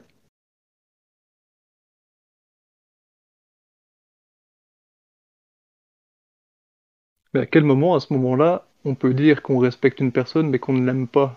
Est-ce qu'on peut dire ce genre de choses? À, euh, partir euh, du moment où, on n'intervient pas dans sa vie, c'est-à-dire que où nos propres besoins vont, euh, vont s'arrêter à ces, impératifs. Si elle a besoin de faire quelque chose, elle, et que nous, on a besoin de faire quelque chose, que nos besoins s'entrecroisent, mais que on la respectera dans la mesure où on lui fera laisser ou on lui laissera faire ses, priorités avant les nôtres. Ça, sera une forme de respect. Euh, euh, ça ne sera pas un sacrifice, alors qu'un état de sacrifice, ça serait un système d'amour. Oui, ouais, comme ça, c'est bien. Je l'avais noté en plus. Amour, sacrifice, ouais. C'est vraiment. Euh, moi, j'ai un. J'ai un truc, euh, là Jonathan, qui m'avait plu, euh, différenciation entre amitié et, et, respect.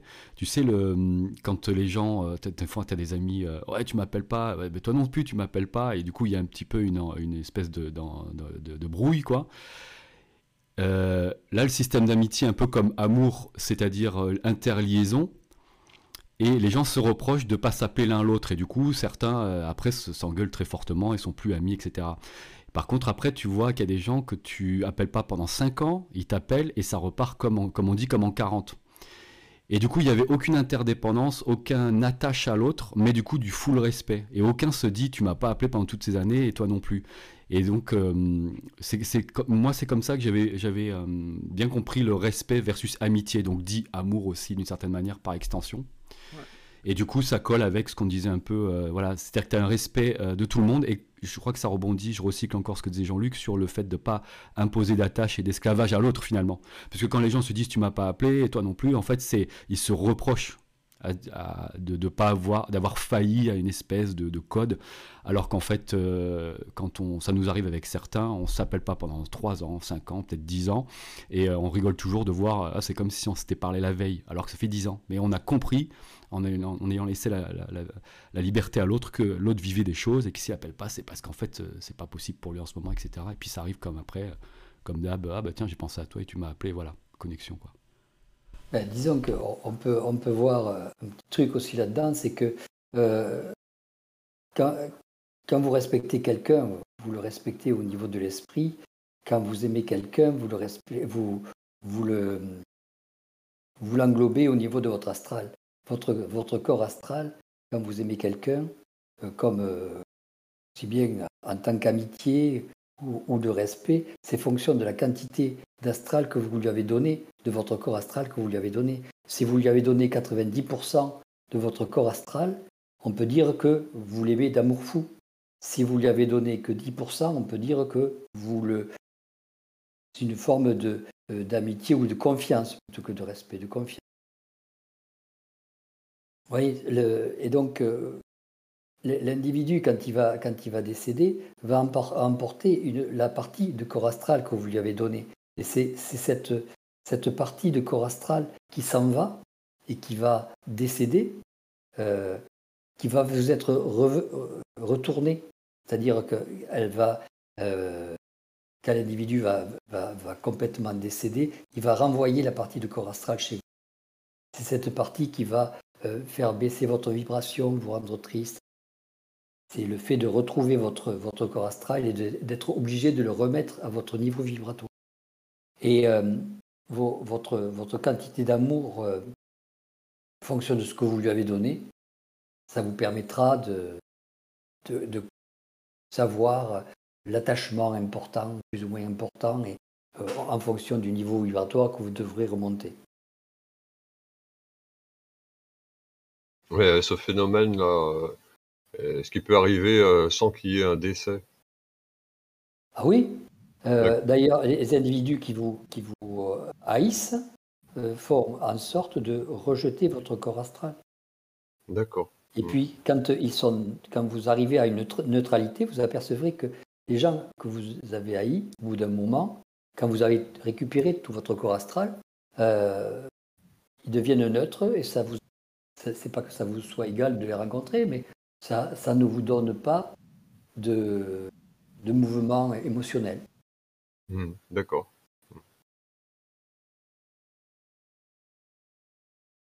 Si on pense à un état sans, sans objet, un état d'amour, mais sans raison,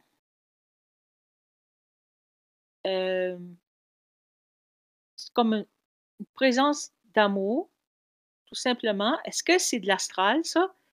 Euh, dans les religions, on va parler euh, de. Il y en a qui vont, ils recherchent le nirvana, là. Il y en a d'autres, c'est la présence.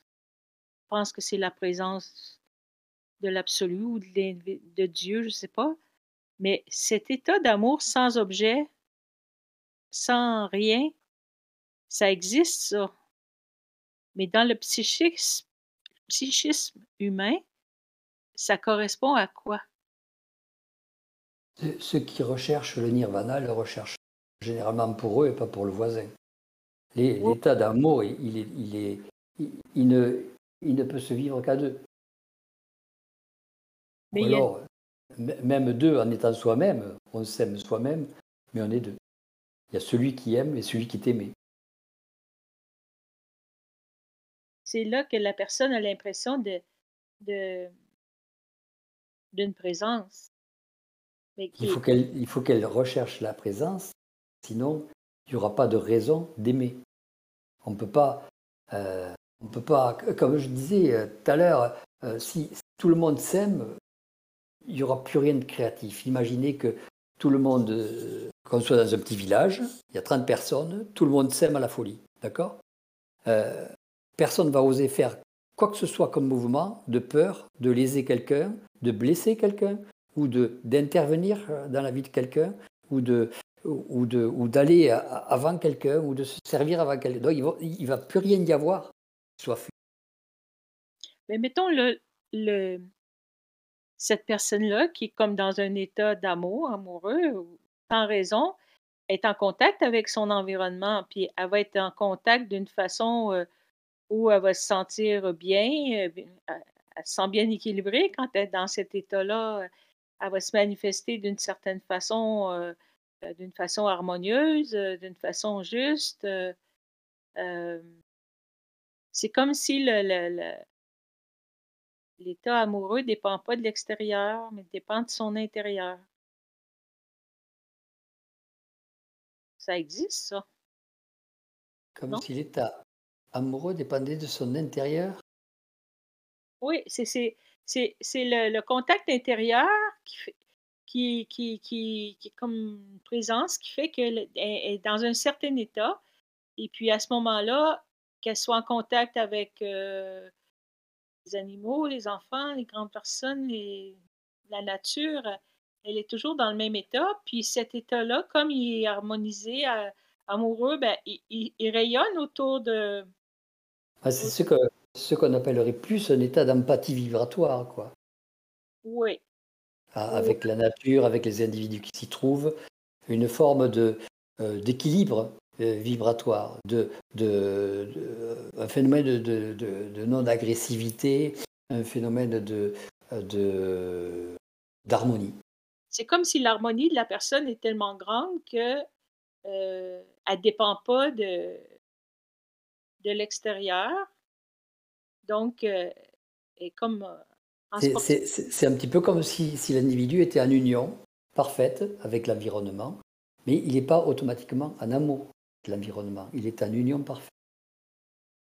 En union vibratoire parfaite. Oui.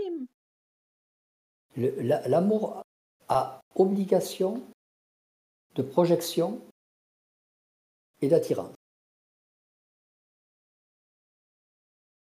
Si vous êtes euh, sur un arbre, à côté d'un arbre, que vous sentez bien à respirer dans la forêt, à marcher dans la forêt, vous n'êtes pas automatiquement en, aspiration des fougères ou en, attraction des, vers de terre ou de la terre, si vous marchez pieds nus, ou, de l'air, euh, vous êtes en harmonie vibratoire avec l'environnement, et pas en amour. Oui, mais mettons, en étant en harmonie dans tous ces corps, mmh ça crée quand même euh, une vibration particulière qui n'est pas là chez quelqu'un, mettons, qui déteste ou qui a des, des, gros problèmes avec euh, des entités astrales. C'est pas la même vibration que quelqu'un qui est comme en harmonie. Puis s'il est en harmonie avec euh, son esprit, il va être, euh, va être euh, toujours en état de d'harmonie avec l'extérieur aussi. Il, y a un mouvement juste dans sa, dans sa nature qui fait que il va. ouais, disons que quand, vous êtes en harmonie avec la, avec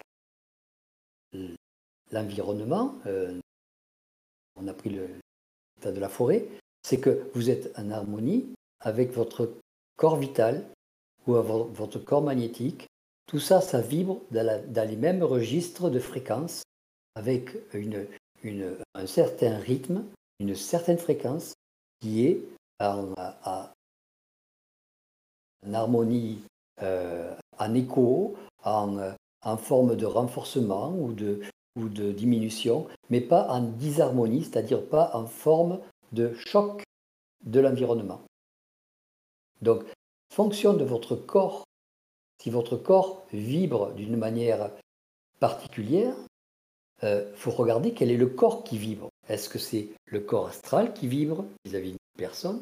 Est-ce que c'est votre corps vital qui vibre vis-à-vis d'un environnement? Est-ce que et qu'est-ce que c'est qui, vibre? Quelle est sa fréquence vibratoire? Et si sa fréquence vibratoire est en harmonie avec l'autre, ben, ça se passe bien. S'il y a une forme de disharmonie, ben, ça ne se passe pas bien. Ça se passe mal par rapport à, l'environnement. Or, quand vous dites, euh, s'il y a des entités euh, dans la tête qui, qui font que euh,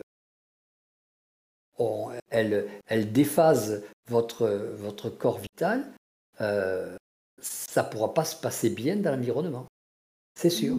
Mais ce n'est pas dit que des entités, euh, si vous ne fonctionnez pas euh, de votre mental vers votre corps euh, vital, ça pourra très bien fonctionner, même si vous avez la tête pleine.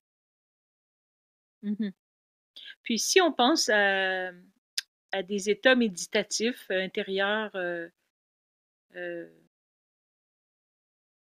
de certains Bouddha ou qui, qui, qui disent avoir atteint l'illumination ou quoi, est-ce que c'est des hauts astrales ou ben non, si c'est des contacts avec l'esprit? L'illumination, c'est ce qu'on pourrait appeler la capacité d'une conscience à pouvoir se brancher sur le plan désiré, sur le plan euh, désiré de, système évolutif. Euh, par exemple, quand vous vous mettez en méditation, vous décrochez votre état de conscience de votre corps physique et de votre corps mental, si la méditation est bien faite. Euh, sinon, vous pensez sans arrêt à toutes vos affaires et à, vos genoux qui vous font mal. si vous êtes bien en méditation, vous allez décrocher votre, votre conscience et vous allez la laisser s'évader ou vous allez la contrôler de façon à ce qu'elle reste dans, une, dans un, champ qui, qui, vous va bien pour, pour être bien, pour être calme, pour être euh, en harmonie vibratoire avec votre mental, on va dire. Parce que la recherche, c'est la recherche d'harmonie vibratoire dans un corps ou dans un autre. Après, si vous êtes en, état euh, méditatif dans votre corps vital, vous allez rechercher euh, la, vibration de votre corps vital et à pouvoir entraîner que votre conscience soit en harmonie vibratoire avec votre corps vital, soit avec votre corps astral, un autre moment pour rêver, pour avoir des rêves réveillés, etc., etc., soit avec votre corps magnétique pour sentir votre, votre corps dans un, dans, dans un état de, d'arts martiaux, de, comme ça, euh, l'arc, soit un tas de choses, ils, qui peuvent se faire sous méditation, soit euh, euh fonction de, l'endroit où vous voulez aller, vous serez dans, dans une recherche vibratoire. Or, quand vous arrivez dans un état d'illumination, c'est-à-dire que votre conscience a pu aller dans des plans supérieurs et pouvoir ramener la vibration de ces plans supérieurs sur votre corps physique, votre corps mental, votre corps vibratoire, votre corps vital, votre corps tout ce que vous voulez.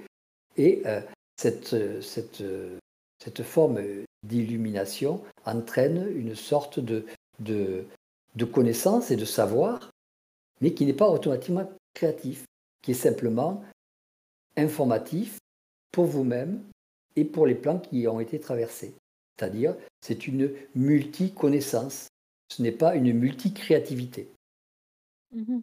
Puis si le, c'est comme dans la méditation, c'est comme un mouvement de la conscience qui veut aller quelque part, qui se rend là. Et puis si, mettons, euh, dans la conscience, on se rend jusqu'à l'absolu, euh, c'est quoi l'absolu pour vous? L'absolu, c'est ce qui comprend le manifesté, le non manifesté aussi. Puis c'est comme même l'absolu, c'est comme quand il y a quand il y aura même plus de création. Avant la création, avant les créations, c'est comme là qu'est l'absolu, puis là tout se tout se dissout. si, si vous êtes arrivé dans un état d'absolu en étant en méditation, c'est que vous êtes mort.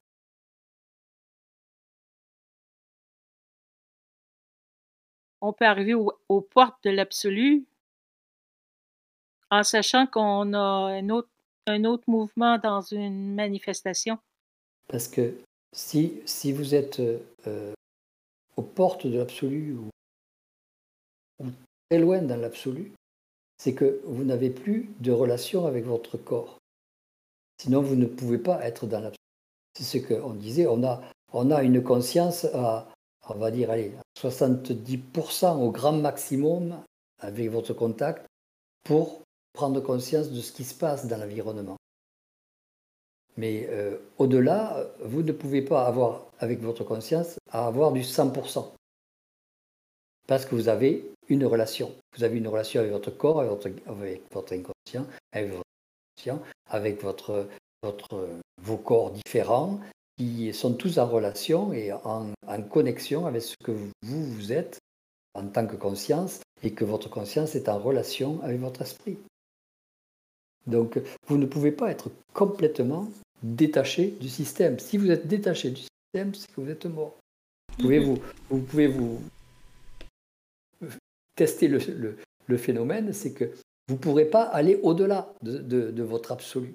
Et euh, euh, les gens qui ont créer l'illumination, c'est, si vous préférez, c'est qu'ils sont décédés, on va dire, et ils peuvent, euh, ils ont la possibilité ou l'autorisation, on va dire l'autorisation, de revenir pour une certaine mission. Peut-être même pas eux qui sont revenus, d'autres personnes.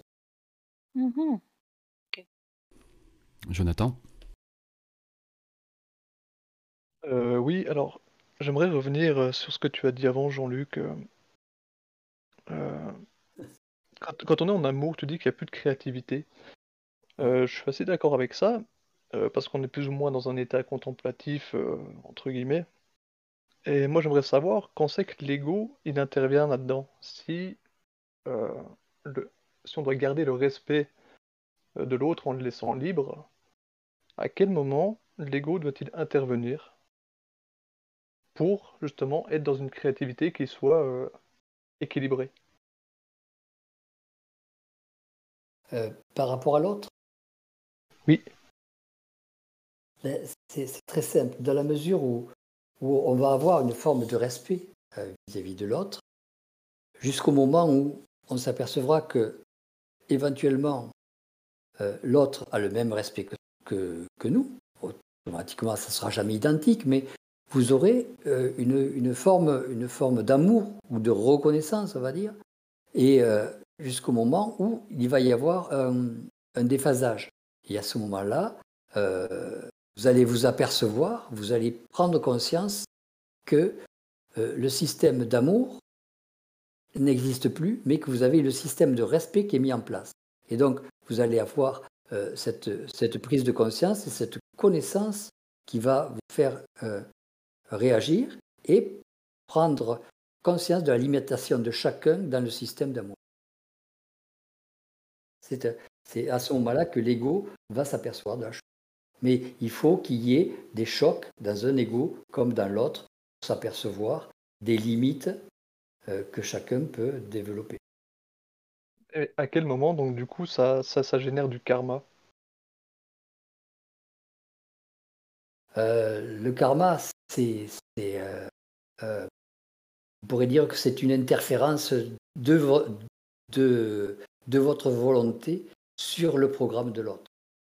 Si vous déphasez son programme, vous allez créer du karma chez vous, c'est-à-dire une forme de, de, de rendu d'énergie qui doit être faite euh, pour, euh, pour continuer un système, euh, système cyclique dans, différentes vies, mais c'est toujours un système d'esclavage et d'attachement. Karma est une forme de, d'équilibrage des énergies. On vous donne des choses à faire. C'est un peu comme, euh, pour s'imaginer un petit peu le karma, c'est euh, euh, un peu comme si on, on, travaillait et on a une journée pour travailler. On va se dépêcher de travailler et on va avoir après beaucoup de temps où on va rien faire. C'est obliger l'autre à subir du temps, c'est du karma.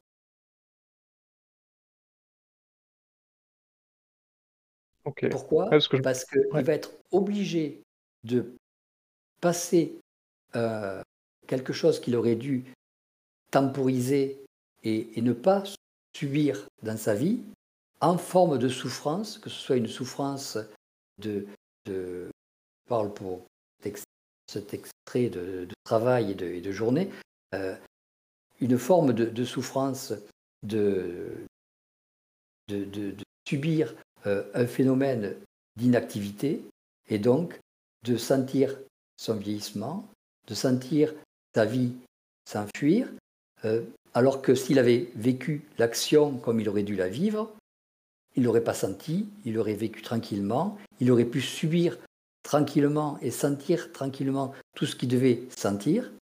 Et là, il a été obligé de, euh, s'accélérer à cause de vous. Et, là, vous allez lui devoir euh, ou récompenser, ou rééquilibrer cette souffrance. Donc, vibratoirement, il va se retrouver avec une vibration qui devrait être au-dessus de la vôtre, parce que euh, vous l'avez amené à souffrir davantage, et votre vibration sera automatiquement euh, impactée de la quantité d'énergie qu'elle aurait dû recevoir. C'est-à-dire que vous, vous auriez dû recevoir euh, X quantité d'énergie, vous ne pourrez pas la recevoir, et, mais c'est la personne qui la recevra pour compenser ce qu'elle aurait dû euh, pour, comment dire, pour, pour être au même niveau que vous. Donc pour alourdir sa vibration. Alors qu'elle elle, s'est déchargée d'une certaine quantité d'énergie dont vous avez bénéficié. C'est toujours des, des, rapports de, des rapports énergétiques de force. C'est très subtil comme, comme, comme, comme équilibre vibratoire. Alors, ça peut se faire dans une vie, parce que, bon, je l'ai dit pour, pour une journée, hein, un travail, la nuit, l'attente de notre travail, etc. Mais ça peut se faire dans une vie où quelqu'un vous accélère sans arrêt, vous pousse sans arrêt à faire des choses. Euh, euh, par exemple, vous dit bon, on va aller voir chez, on va aller voir ma mère ce week-end, on va aller voir mes parents ce week-end, euh, alors que vous n'avez pas envie, donc vous y allez, donc vous, vous forcez votre, votre programme. Et, le fait de pouvoir un petit peu forcer votre programme, vous ne le forcez pas parce que c'est prévu, mais il y a une forme d'accélération, une forme de ralenti en fonction de vos, de vos désirs et de, vos, de, votre, de votre volonté. Ça, c'est inscrit dans ce qui pourrait être euh, marqué dans votre, dans votre, programme, mais qui ne l'est pas. C'est vos, vos envies de, de, faire ce que vous devez faire ou, vous pas, ou vos, rejets de faire ce que vous devez faire.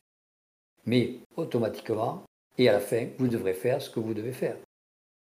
Donc, les, le, karma, c'est toujours euh, un phénomène, euh, un phénomène de, ralentissement. Quoi qu'on dise, quoi qu'on fasse, c'est un phénomène de ralentissement pour l'autre et pour celui qui l'a créé. Ouais, parce que je pars du principe que quand on, en gros, quand on ouvre sa gueule pour, euh, sur, pour quelqu'un, pour son bien, enfin quelque chose qu'on perçoit comme son bien, quand on ouvre sa gueule, pour moi, il y a forcément du karma de générer. C'est-à-dire que ça peut être du karma ou ça peut être pas de karma, parce qu'on ne sait jamais, euh, on ne sait pas exactement son programme et on ne sait pas si ce, que l'on fait pour cette personne, c'est fondamentalement bien, même si on y va volontairement euh, euh, d'une manière honnête pour que ça puisse être bien pour lui. Mais bon, on n'a pas toutes les cartes, on peut pas, on peut, on peut pas décider. On peut pas, on peut pas on n'a pas le droit, on n'a pas le droit d'intervenir. Oh, il faut le faire soit spontanément parce que c'est comme ça, mais si c'est un système réfléchi, il faut se méfier. Donc en gros, la, créativité, elle intervient dans quelque chose qui est spontané, et pas dans quelque chose qui est réfléchi. Euh, là, par exemple, pour, pour la créativité, ça va être essentiellement euh, par la conscience créative. C'est-à-dire que votre conscience créative va trouver des choses qui sont intéressantes à faire à ce moment-là. Et en suivant ça, vous allez être dans un système créatif, c'est-à-dire dans un système qui n'a pas été créé, dans un système qui n'a pas été programmé. Ce qui signifie que vous risquez juste après, fonction de, l'état dans lequel vous êtes, dans votre programmation ou pas, euh, d'avoir de, l'opposition euh, parfois énorme. Parce que dans un système créatif, si vous mettez en place un système créatif et que vous créez des choses qui n'ont pas été prévues, dans un, dans un programme. Euh, par exemple, je sais pas, on va, on va dire, vous, allez, vous allez à l'usine et vous trouvez intéressant de, de, lire du, de Bernard, du Bernard de Montréal, vous lisez votre, votre bouquin de Bernard de Montréal, et puis vous trouvez des, idées pour ce que c'est que, la conscience ou ce que c'est que, la, possibilité d'unir, de, faire de l'union, ou de, de, je sais pas n'importe quoi, et que vous réunissez des gens, je peux vous assurer que vous allez avoir un sérieux retour. Ça, je peux vous l'assurer 100%. J'ai tout testé. 100%. Ça, c'est la créativité. Si vous le faites en dehors de votre travail, en dehors de votre programme, euh, si par exemple, euh, je sais pas moi, comme exemple, euh, c'est le week-end, vous ne devez pas aller voir euh, vos parents, vous devez aller pêcher sur le bord de la, Meuse, vous, allez, vous allez pêcher tranquillement, vous pouvez lire votre, votre Bernard de Montréal, vous pensez à quelque chose de créatif et, et ça pose aucun problème. Aucun problème. Si vous rencontrez quelqu'un, ça posera aucun problème. Vous n'aurez aucune opposition. J'aime bien euh, ce qu'a dit Jonathan, ce rappel de euh, la créativité dans la spontanéité et pas dans la réflexion. Parce que c'est vrai que ça, ça me ramène à des, à des moments un peu durs où on a l'impression que, punaise, euh, on comprend de plus en plus de choses, on élargit un peu plus son, son champ de, de vision, d'esprit, tout ça. Et on s'en retrouve pas moins que tributaire de ce qui nous tombe dans la tête. Et, moi, j'appelais ça un petit peu, euh, j'avais déjà dû dire ça dans, dans, des, anciens lives, euh, ce côté un peu robotique de punaise, on a juste à faire ce qu'il y a à faire. C'est-à-dire du, du, random, quoi, des choses random, jusqu'à, mais bien sûr pas à genoux avec les mains euh, en train de prier, mais à attendre de la pensée, quoi, un truc créatif.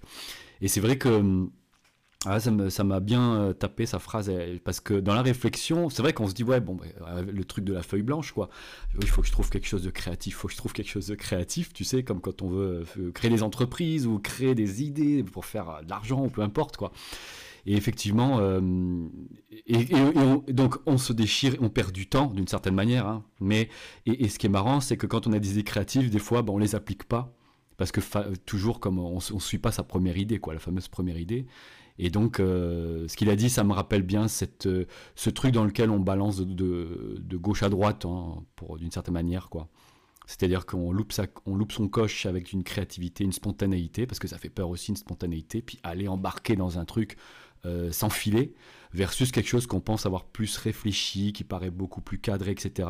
Donc quoi qu'il arrive, ça revient de la crainte, hein, toujours, hein. mais je trouvais ça bien de remettre ça sur le, ça m'a bien plu en tout cas, la créativité dans la spontanéité.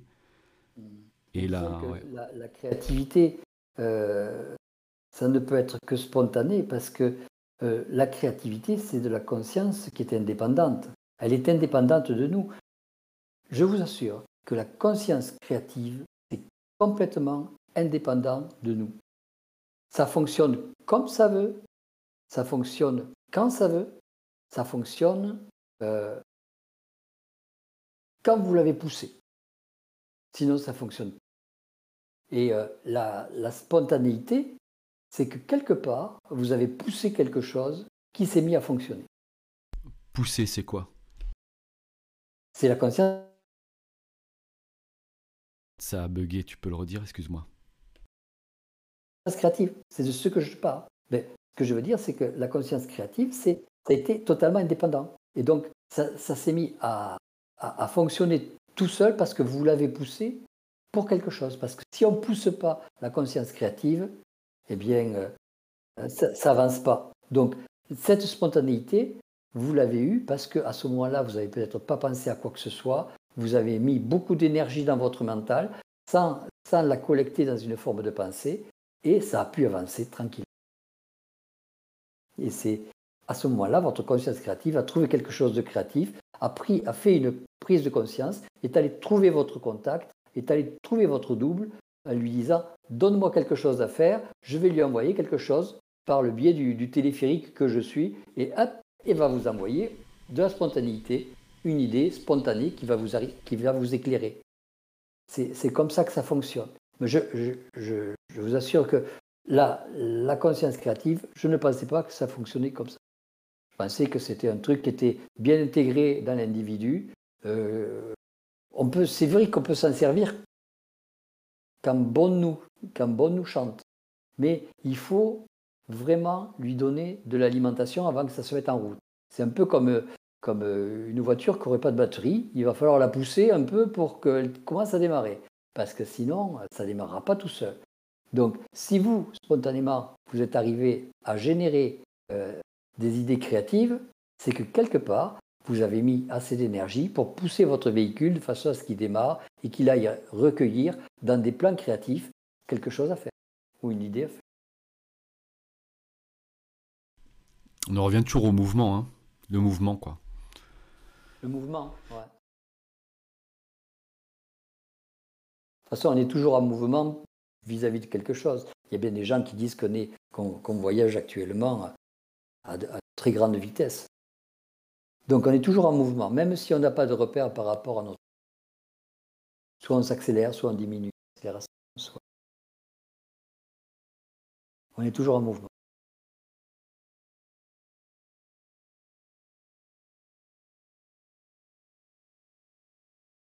Est-ce que n'est que tous les deux ou il y a du ah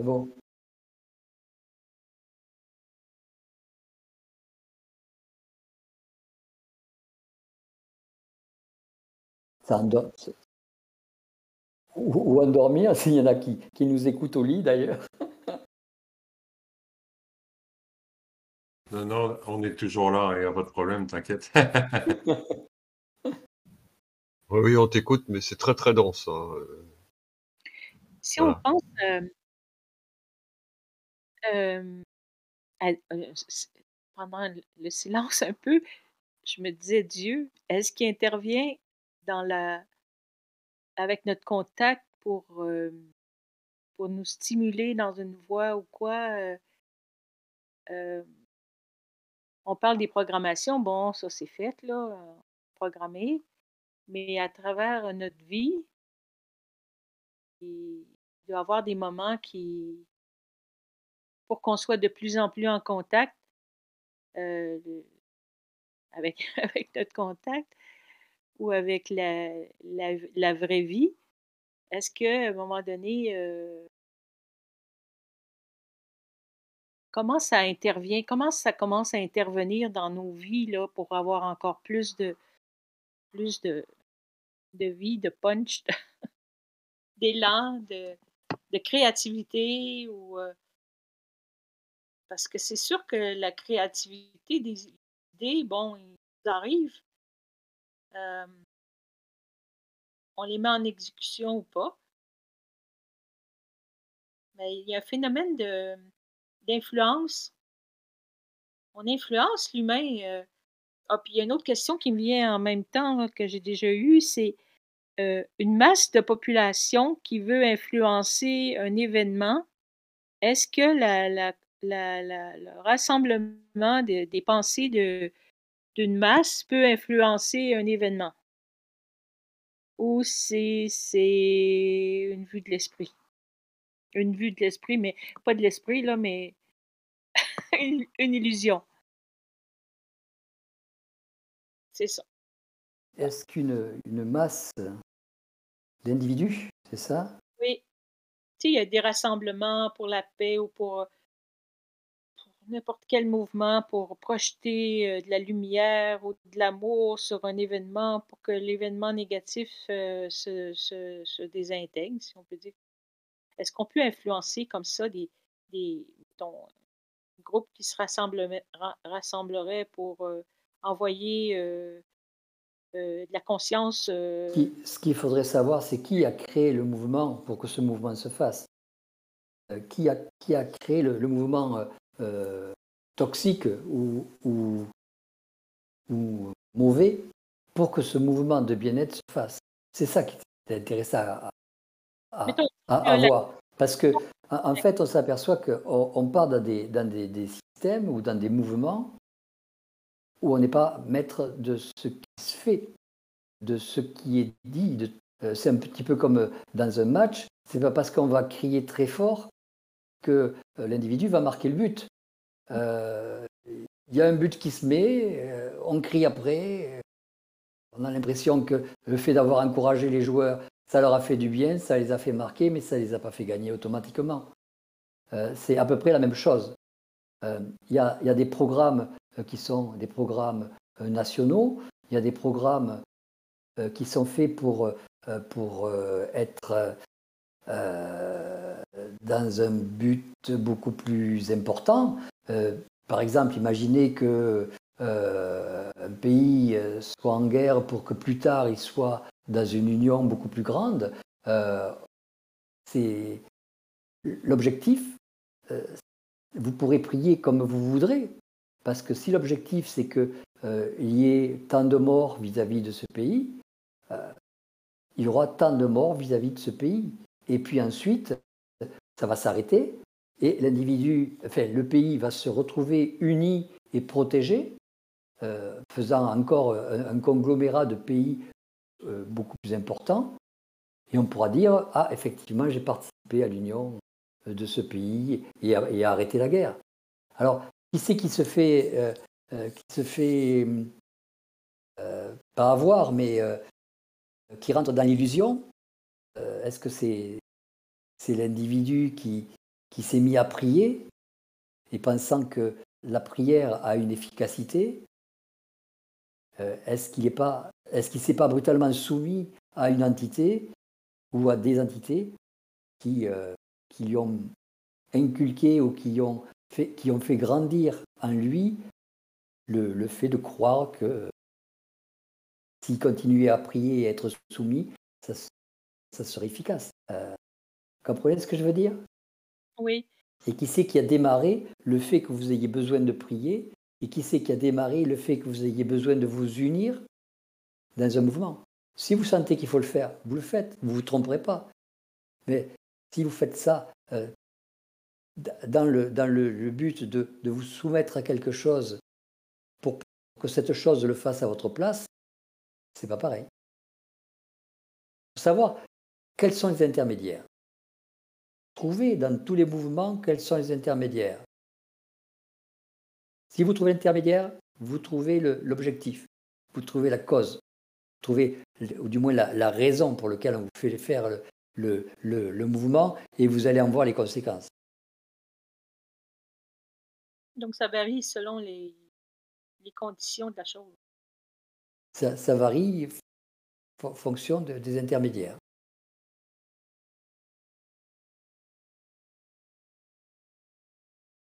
Si l'intermédiaire, c'est votre programme, ça ne posera pas trop de problèmes. Si l'intermédiaire, c'est une entité, il euh, faudra voir ce que qui est cette entité, quelle qu'elle soit. Hein. Soit une entité astrale, mentale, et énergétique, euh, euh, éthérique, soit un contact double, peu importe. Il y a toujours, toujours une interférence.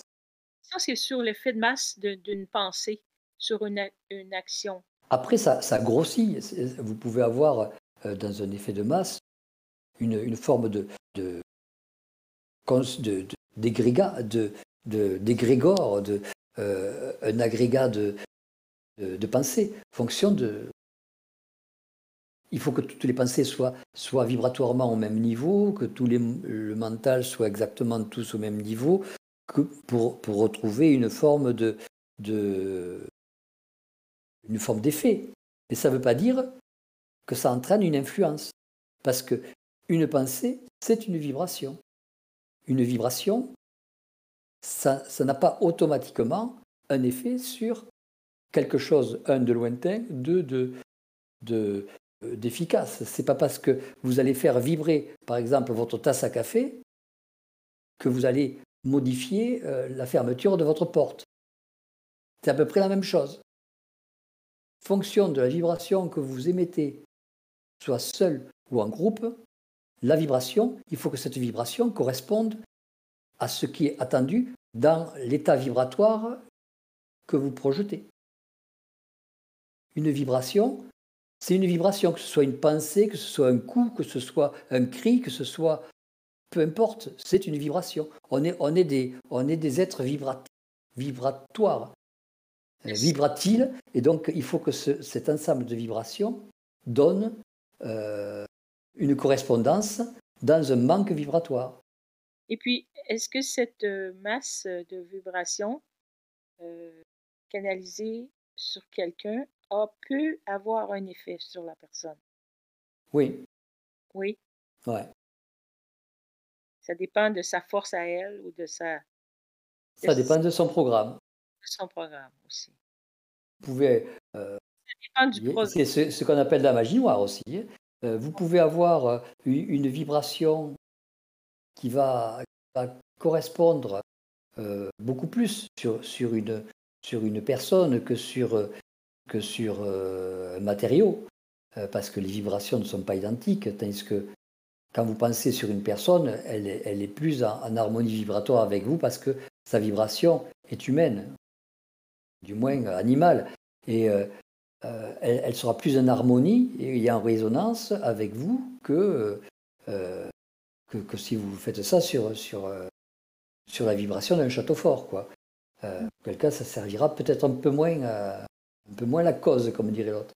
Mais imaginez que vous fassiez, vous pensiez ou vous ayez une, une même vibration que, que l'autre personne, ça n'empêchera pas la personne à destination de finir son programme et d'être malade. Elle pourrait être malade, elle pourrait être de plus en plus malade, mais elle finira quand même son programme. Et ça, vous ne pourrez pas l'empêcher. Il y a des choses qui peuvent être influencées, puis d'autres qui ne seront pas influencées. C'est ce qu'on appellera le karma. Par contre, si euh, le karma était de, de euh, est, un, est, un, karma fondamentalement de construction et donc de, de, de régénération pour, pour, soit un peuple, que ce soit peu importe, et que vous avez empêché ça, c'est vous qui allez prendre du karma, même si vous pensez que vous aviez raison. Il y a toujours quelqu'un qui paye dans l'affaire. Hein. Donc, dans le fond, euh, c'est qu'on doit laisser les choses suivre leur cours. Ouais, on n'est pas, on n'est pas à mesure. Dans la mesure où vous ne savez pas où ça va, où ça s'arrête et où, ça va redémarrer, vous, vous Si vous n'avez pas les corps faits pour, vous les À moins que vous ayez une bombe juste devant votre porte, auquel cas vous donnez un coup de pied dedans pour l'éloigner. Mais sinon, vous ne savez pas à quoi ça va servir. C'est pas vous qui avez mis en place le programme. Vous ne savez pas si c'est en interférence dans votre programme. Vous ne savez pas si ce que vous allez faire va servir votre programme dans 10 ans, 20 ans, 30 ans, ou si ça va vous créer un, effet de karma et, vous entraîner une maladie. Donc, faites ce que vous avez à faire si vous le sentez, mais euh, euh, pensez que dans la mesure où vous n'avez pas toutes les cartes, dans la mesure où vous n'avez pas la vision de tout ce qui doit être fait et de, ce qui doit être euh, objectivé et quel est l'objectif du système, euh, vous, vous êtes un petit peu comme le, le, petit singe dans, la, dans, la, dans le laboratoire euh, qui ont fait faire des choses, on lui fait faire un réflexe conditionné en lui envoyant de l'électricité et il a l'impression que c'est lui qui fait. Et en fait, c'est n'est pas lui qui fait. Il sert à, à étudier le, le, mouvement euh, lié à l'électricité. Parce que quand on regarde le, le, le, nom de Dieu puis le diable, il y en a qui disent c'est deux forces contraires qui s'opposent pour dans la manifestation de la matière pour faire évoluer la. Donc. C'est deux forces complémentaires. C'est ça. Deux forces, deux forces complémentaires qui sont là pour, pour euh, modifier des vibrations. Une est, en, charge de, vibrations particulières euh, qui doivent se mêler avec d'autres vibrations pour euh, générer euh, des, quand on dit vibrations différentes. Quand on dit qu'il faut sortir de la polarité, de la dualité pour mm-hmm. devenir plus en contact avec le, notre contact, notre esprit, notre dôme, en tout cas, c'est qu'on n'est plus influencé ni par le bien ni par le mal. On devient plus neutre face à, l'utilisation des forces. Et à Donc, ce moment, à ce moment-là, on devient plus, on a moins de croyances, donc on devient plus une possibilité pour l'esprit. Alors, ne pensez pas que c'est vous qui allez pouvoir faire ça, c'est leur boulot. Mm-hmm. C'est le boulot des contacts, c'est le travail des contacts. C'est, à eux à diminuer l'état de débalancement du corps astral. C'est leur travail. C'est, euh, eux qui vont euh, liquifier le corps astral de façon à, le rendre lisse, perméable, malléable, souple, surfable. C'est leur boulot. Donc, c'est pas vous qui allez vous rendre d'une manière ou d'une autre euh, dans un sens ou dans un, ou dans un autre apte à communiquer avec le contact, c'est lui qui va travailler sur votre état. Et fonction de la quantité de travail qu'il va faire sur votre état, vous allez avoir euh, plus ou moins de contact avec lui. Mais, euh, ok, dans la mesure où où euh, vous ne cultiverez pas un corps plutôt que autre, vous serez équilibre. Si vous cultivez votre corps astral en, faisant que du bien, que du bien, que du bien, il va vous précipiter vers du mal. Pour toujours arriver à liquéfier ce corps astral et à le, à le rendre linéaire. Parce que le, le débalancement de l'être humain vient de son état de polarité, c'est-à-dire de sa non-linéarité rythmique Parce que de temps en temps, il est bien, de temps en temps, il est mal. Il faut qu'il arrive à rapprocher ces deux bords opposés de façon à avoir une stabilité. Parce qu'on ne peut pas construire sur de l'instabilité. Quand vous essayez de construire sur, sur un tremblement de terre, vous apercevez que c'est beaucoup plus difficile de faire tenir euh, un échafaudage que si vous le, construisez, si vous le construisez sur, sur euh, une, roche, une roche armée dans, dans, les Alpes, euh, où ça bouge pas. Donc, c'est son travail à lui de vous rendre stable. C'est lui qui va vous créer de la stabilité. C'est lui qui va vous entraîner et vous obliger à lâcher, à casser, à, à, modifier votre, votre système de vision, à votre système de comportement, votre système d'amour de vous-même. C'est lui qui va casser tout ça. C'est lui qui va euh, lisser tout ça. C'est lui qui va euh, euh, développer une, forme de, une forme de regret permanent par rapport à ce que vous, que vous êtes. c'est lui qui va en arriver jusqu'à ce que vous arriviez à générer l'opposé de ce que vous étiez. Euh, c'est son travail, c'est son, son, travail. Si, c'est un bon contact que vous avez, il va vous amener à du, une forme de repos mental, à une forme de repos, euh, euh, je dirais un repos, de, un repos vibratoire, pas un repos total, parce que vous serez toujours en, étude, vous serez toujours en train d'étudier tiens, pourquoi j'ai eu cette sensation à ce moment-là euh, Quelle est la, relation qui entre le, fait d'avoir de, un, état de stress vis-à-vis de, ce son par rapport à... Et qu'est-ce que ça évoque ce son Est-ce que ça m'évoque euh, un problème au travail? Est-ce que ça m'évoque... C'est lui qui va toujours vous amener à, casser, à casser les relations euh, extérieures vis-à-vis -vis de votre mental pour avoir quelque chose de stable, quelque chose de lucide et quelque chose de créatif. C'est pas nous qui allons prendre contact avec c'est lui qui décide de prendre contact avec. C'est eux qui font le, le, boulot qu'on devienne de plus en plus conscient. C'est comme ça qu'ils agissent pour, euh, pour euh, nous assouplir euh, dans le bon sens. Moi, je, je remarque souvent un plafond de verre. Ah, pardon, Jonathan. Euh, vas-y Jonathan, puis j'interviens après, vas-y. Oui, alors il peut arriver que qu'on soit en équilibre émotionnel, mais par contre que le corps réagisse euh, d'une façon ou d'une autre.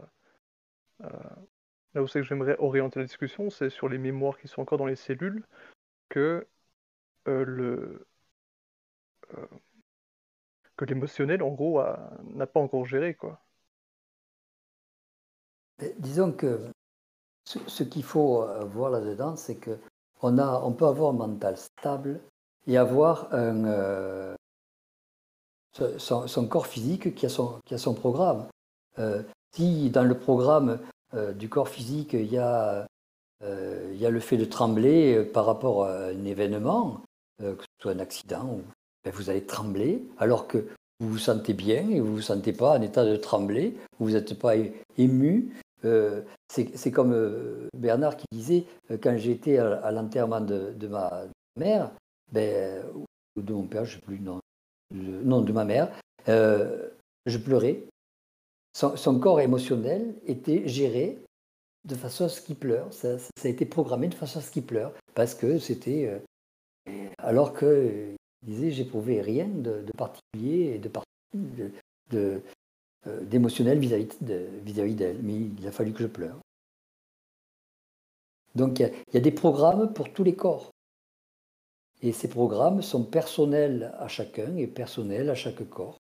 Et donc vous étonnez pas si, euh, si vous avez des, réactions qui, ne, sont, qui ne semblent, pas les vôtres et qui sont, euh, sont au dehors de, de, de, vos, de votre de votre juridiction, je dirais, de, votre, de vos capacités de, contrôle. je me posais la question parce que c'est déjà arrivé plusieurs fois, que le mental il reste stable, mais par contre que le corps il réagisse plus ou moins violemment à à l'événementiel, quoi. Donc, euh, Mhm. enfin voilà, c'était ma question, quoi. Le corps, il est allé le chercher. euh, et c'est comme le, le- le- corps astral qui peut, euh, peut vous envoyer des, des images, des hallucinations, ou qui peut vous faire tomber dans les pommes, ou votre corps euh, magnétique qui peut vous créer une, une crise de spasmophilie. Ou... Voilà, c'est fonction de ce que vous avez ramassé. Bon, vous pouvez l'avoir ramassé dans un coin, mais bon. Généralement, c'est notre programme. Et donc, ouais, il y a- il y, a un agenda pour, pour chaque corps, quoi. Ouais. Moi, ce qui me. euh, là, un petit peu, un petit peu en arrière, là, les, les histoires de. Je pense à, à des plafonds de verre. En fait, à un moment donné, on- quand on discute, il y a. Ou quand on. En fait, il y, a, il y a une strate que je vois comme étant un plafond de verre, c'est-à-dire les. Quand on parlait tout à l'heure de l'influence sur euh, des choses, c'était Aline qui avait un peu démarré ça. Euh, c'est que sur des, des plans plus hauts, il y a des organisations. Donc après, elle avait parlé de mal ou de bien et des grosses influences. Et comme, comme tu répondais, on n'a pas la, la main sur ces choses-là. Mais on sait que euh, on est plus grand que ce qu'on est et on sait qu'on tend vers de la compréhension au fur et à mesure que notre euh, mental ou esprit, tout ça, s'é- s'élargit. On sait qu'il y a des manipulations et tout ça. Mais euh, j'ai l'impression qu'on est tous le, enfin voilà, on n'a pas le, comme on disait à l'époque, le niveau d'accréditation pour comprendre ces trucs-là. C'est-à-dire qu'il nous reste plus qu'à faire tout simplement ce qu'on sent à faire, c'est-à-dire quelqu'un qui, comme tu disais, euh, peut encourager les, des, gars pour mettre des buts et compagnie. Euh, finalement, bon, bah, on, on fait notre truc, peu importe que ça ait de l'impact ou pas. Euh, puisqu'on ne peut pas changer, euh, comme tu disais, le, cours du match. On peut, applaudir, on peut encourager pour un but, mais pas pour gagner le match. Donc en fait, ça dépeignait le fait qu'il y ait des structures plus grandes, des, euh, je ne sais pas si c'est géré par les entités et tout ça, mais des forces, hein, pour faire plus simple, qui gèrent sur une strate qu'on va dire supérieure, inatteignable. Donc ça nous ramène toujours à se dire, bon, tellement on est petit hein, d'une certaine manière, on ne peut pas s'en occuper. Je vois ça aussi, on ne peut pas les, gérer, on ne peut pas avoir d'action là-dessus. Donc ça nous ramène un petit peu à notre petitesse d'une certaine manière. Et en fait, ça m'a fait aussi une résonance avec tout à l'heure, Jonathan parlait des karmas. Et c'est vrai que des fois, quand euh, on peut dire ah tiens là je viens de me prendre un karma ou je ah merde euh, ou l'autre m'a mis un karma ou etc. Mais des fois on se disait en rigolant ouais mais là le fait que j'ai réagi, moi je crois que je crée un karma alors qu'en fait je suis déjà en train de lui rendre un karma qu'il m'avait fait avant. Si jamais on avait la mémoire de tout ce qui nous était arrivé éventuellement déjà pour euh, juste une vie. Mais donc euh, on ne sait pas un peu l'œuf ou la poule.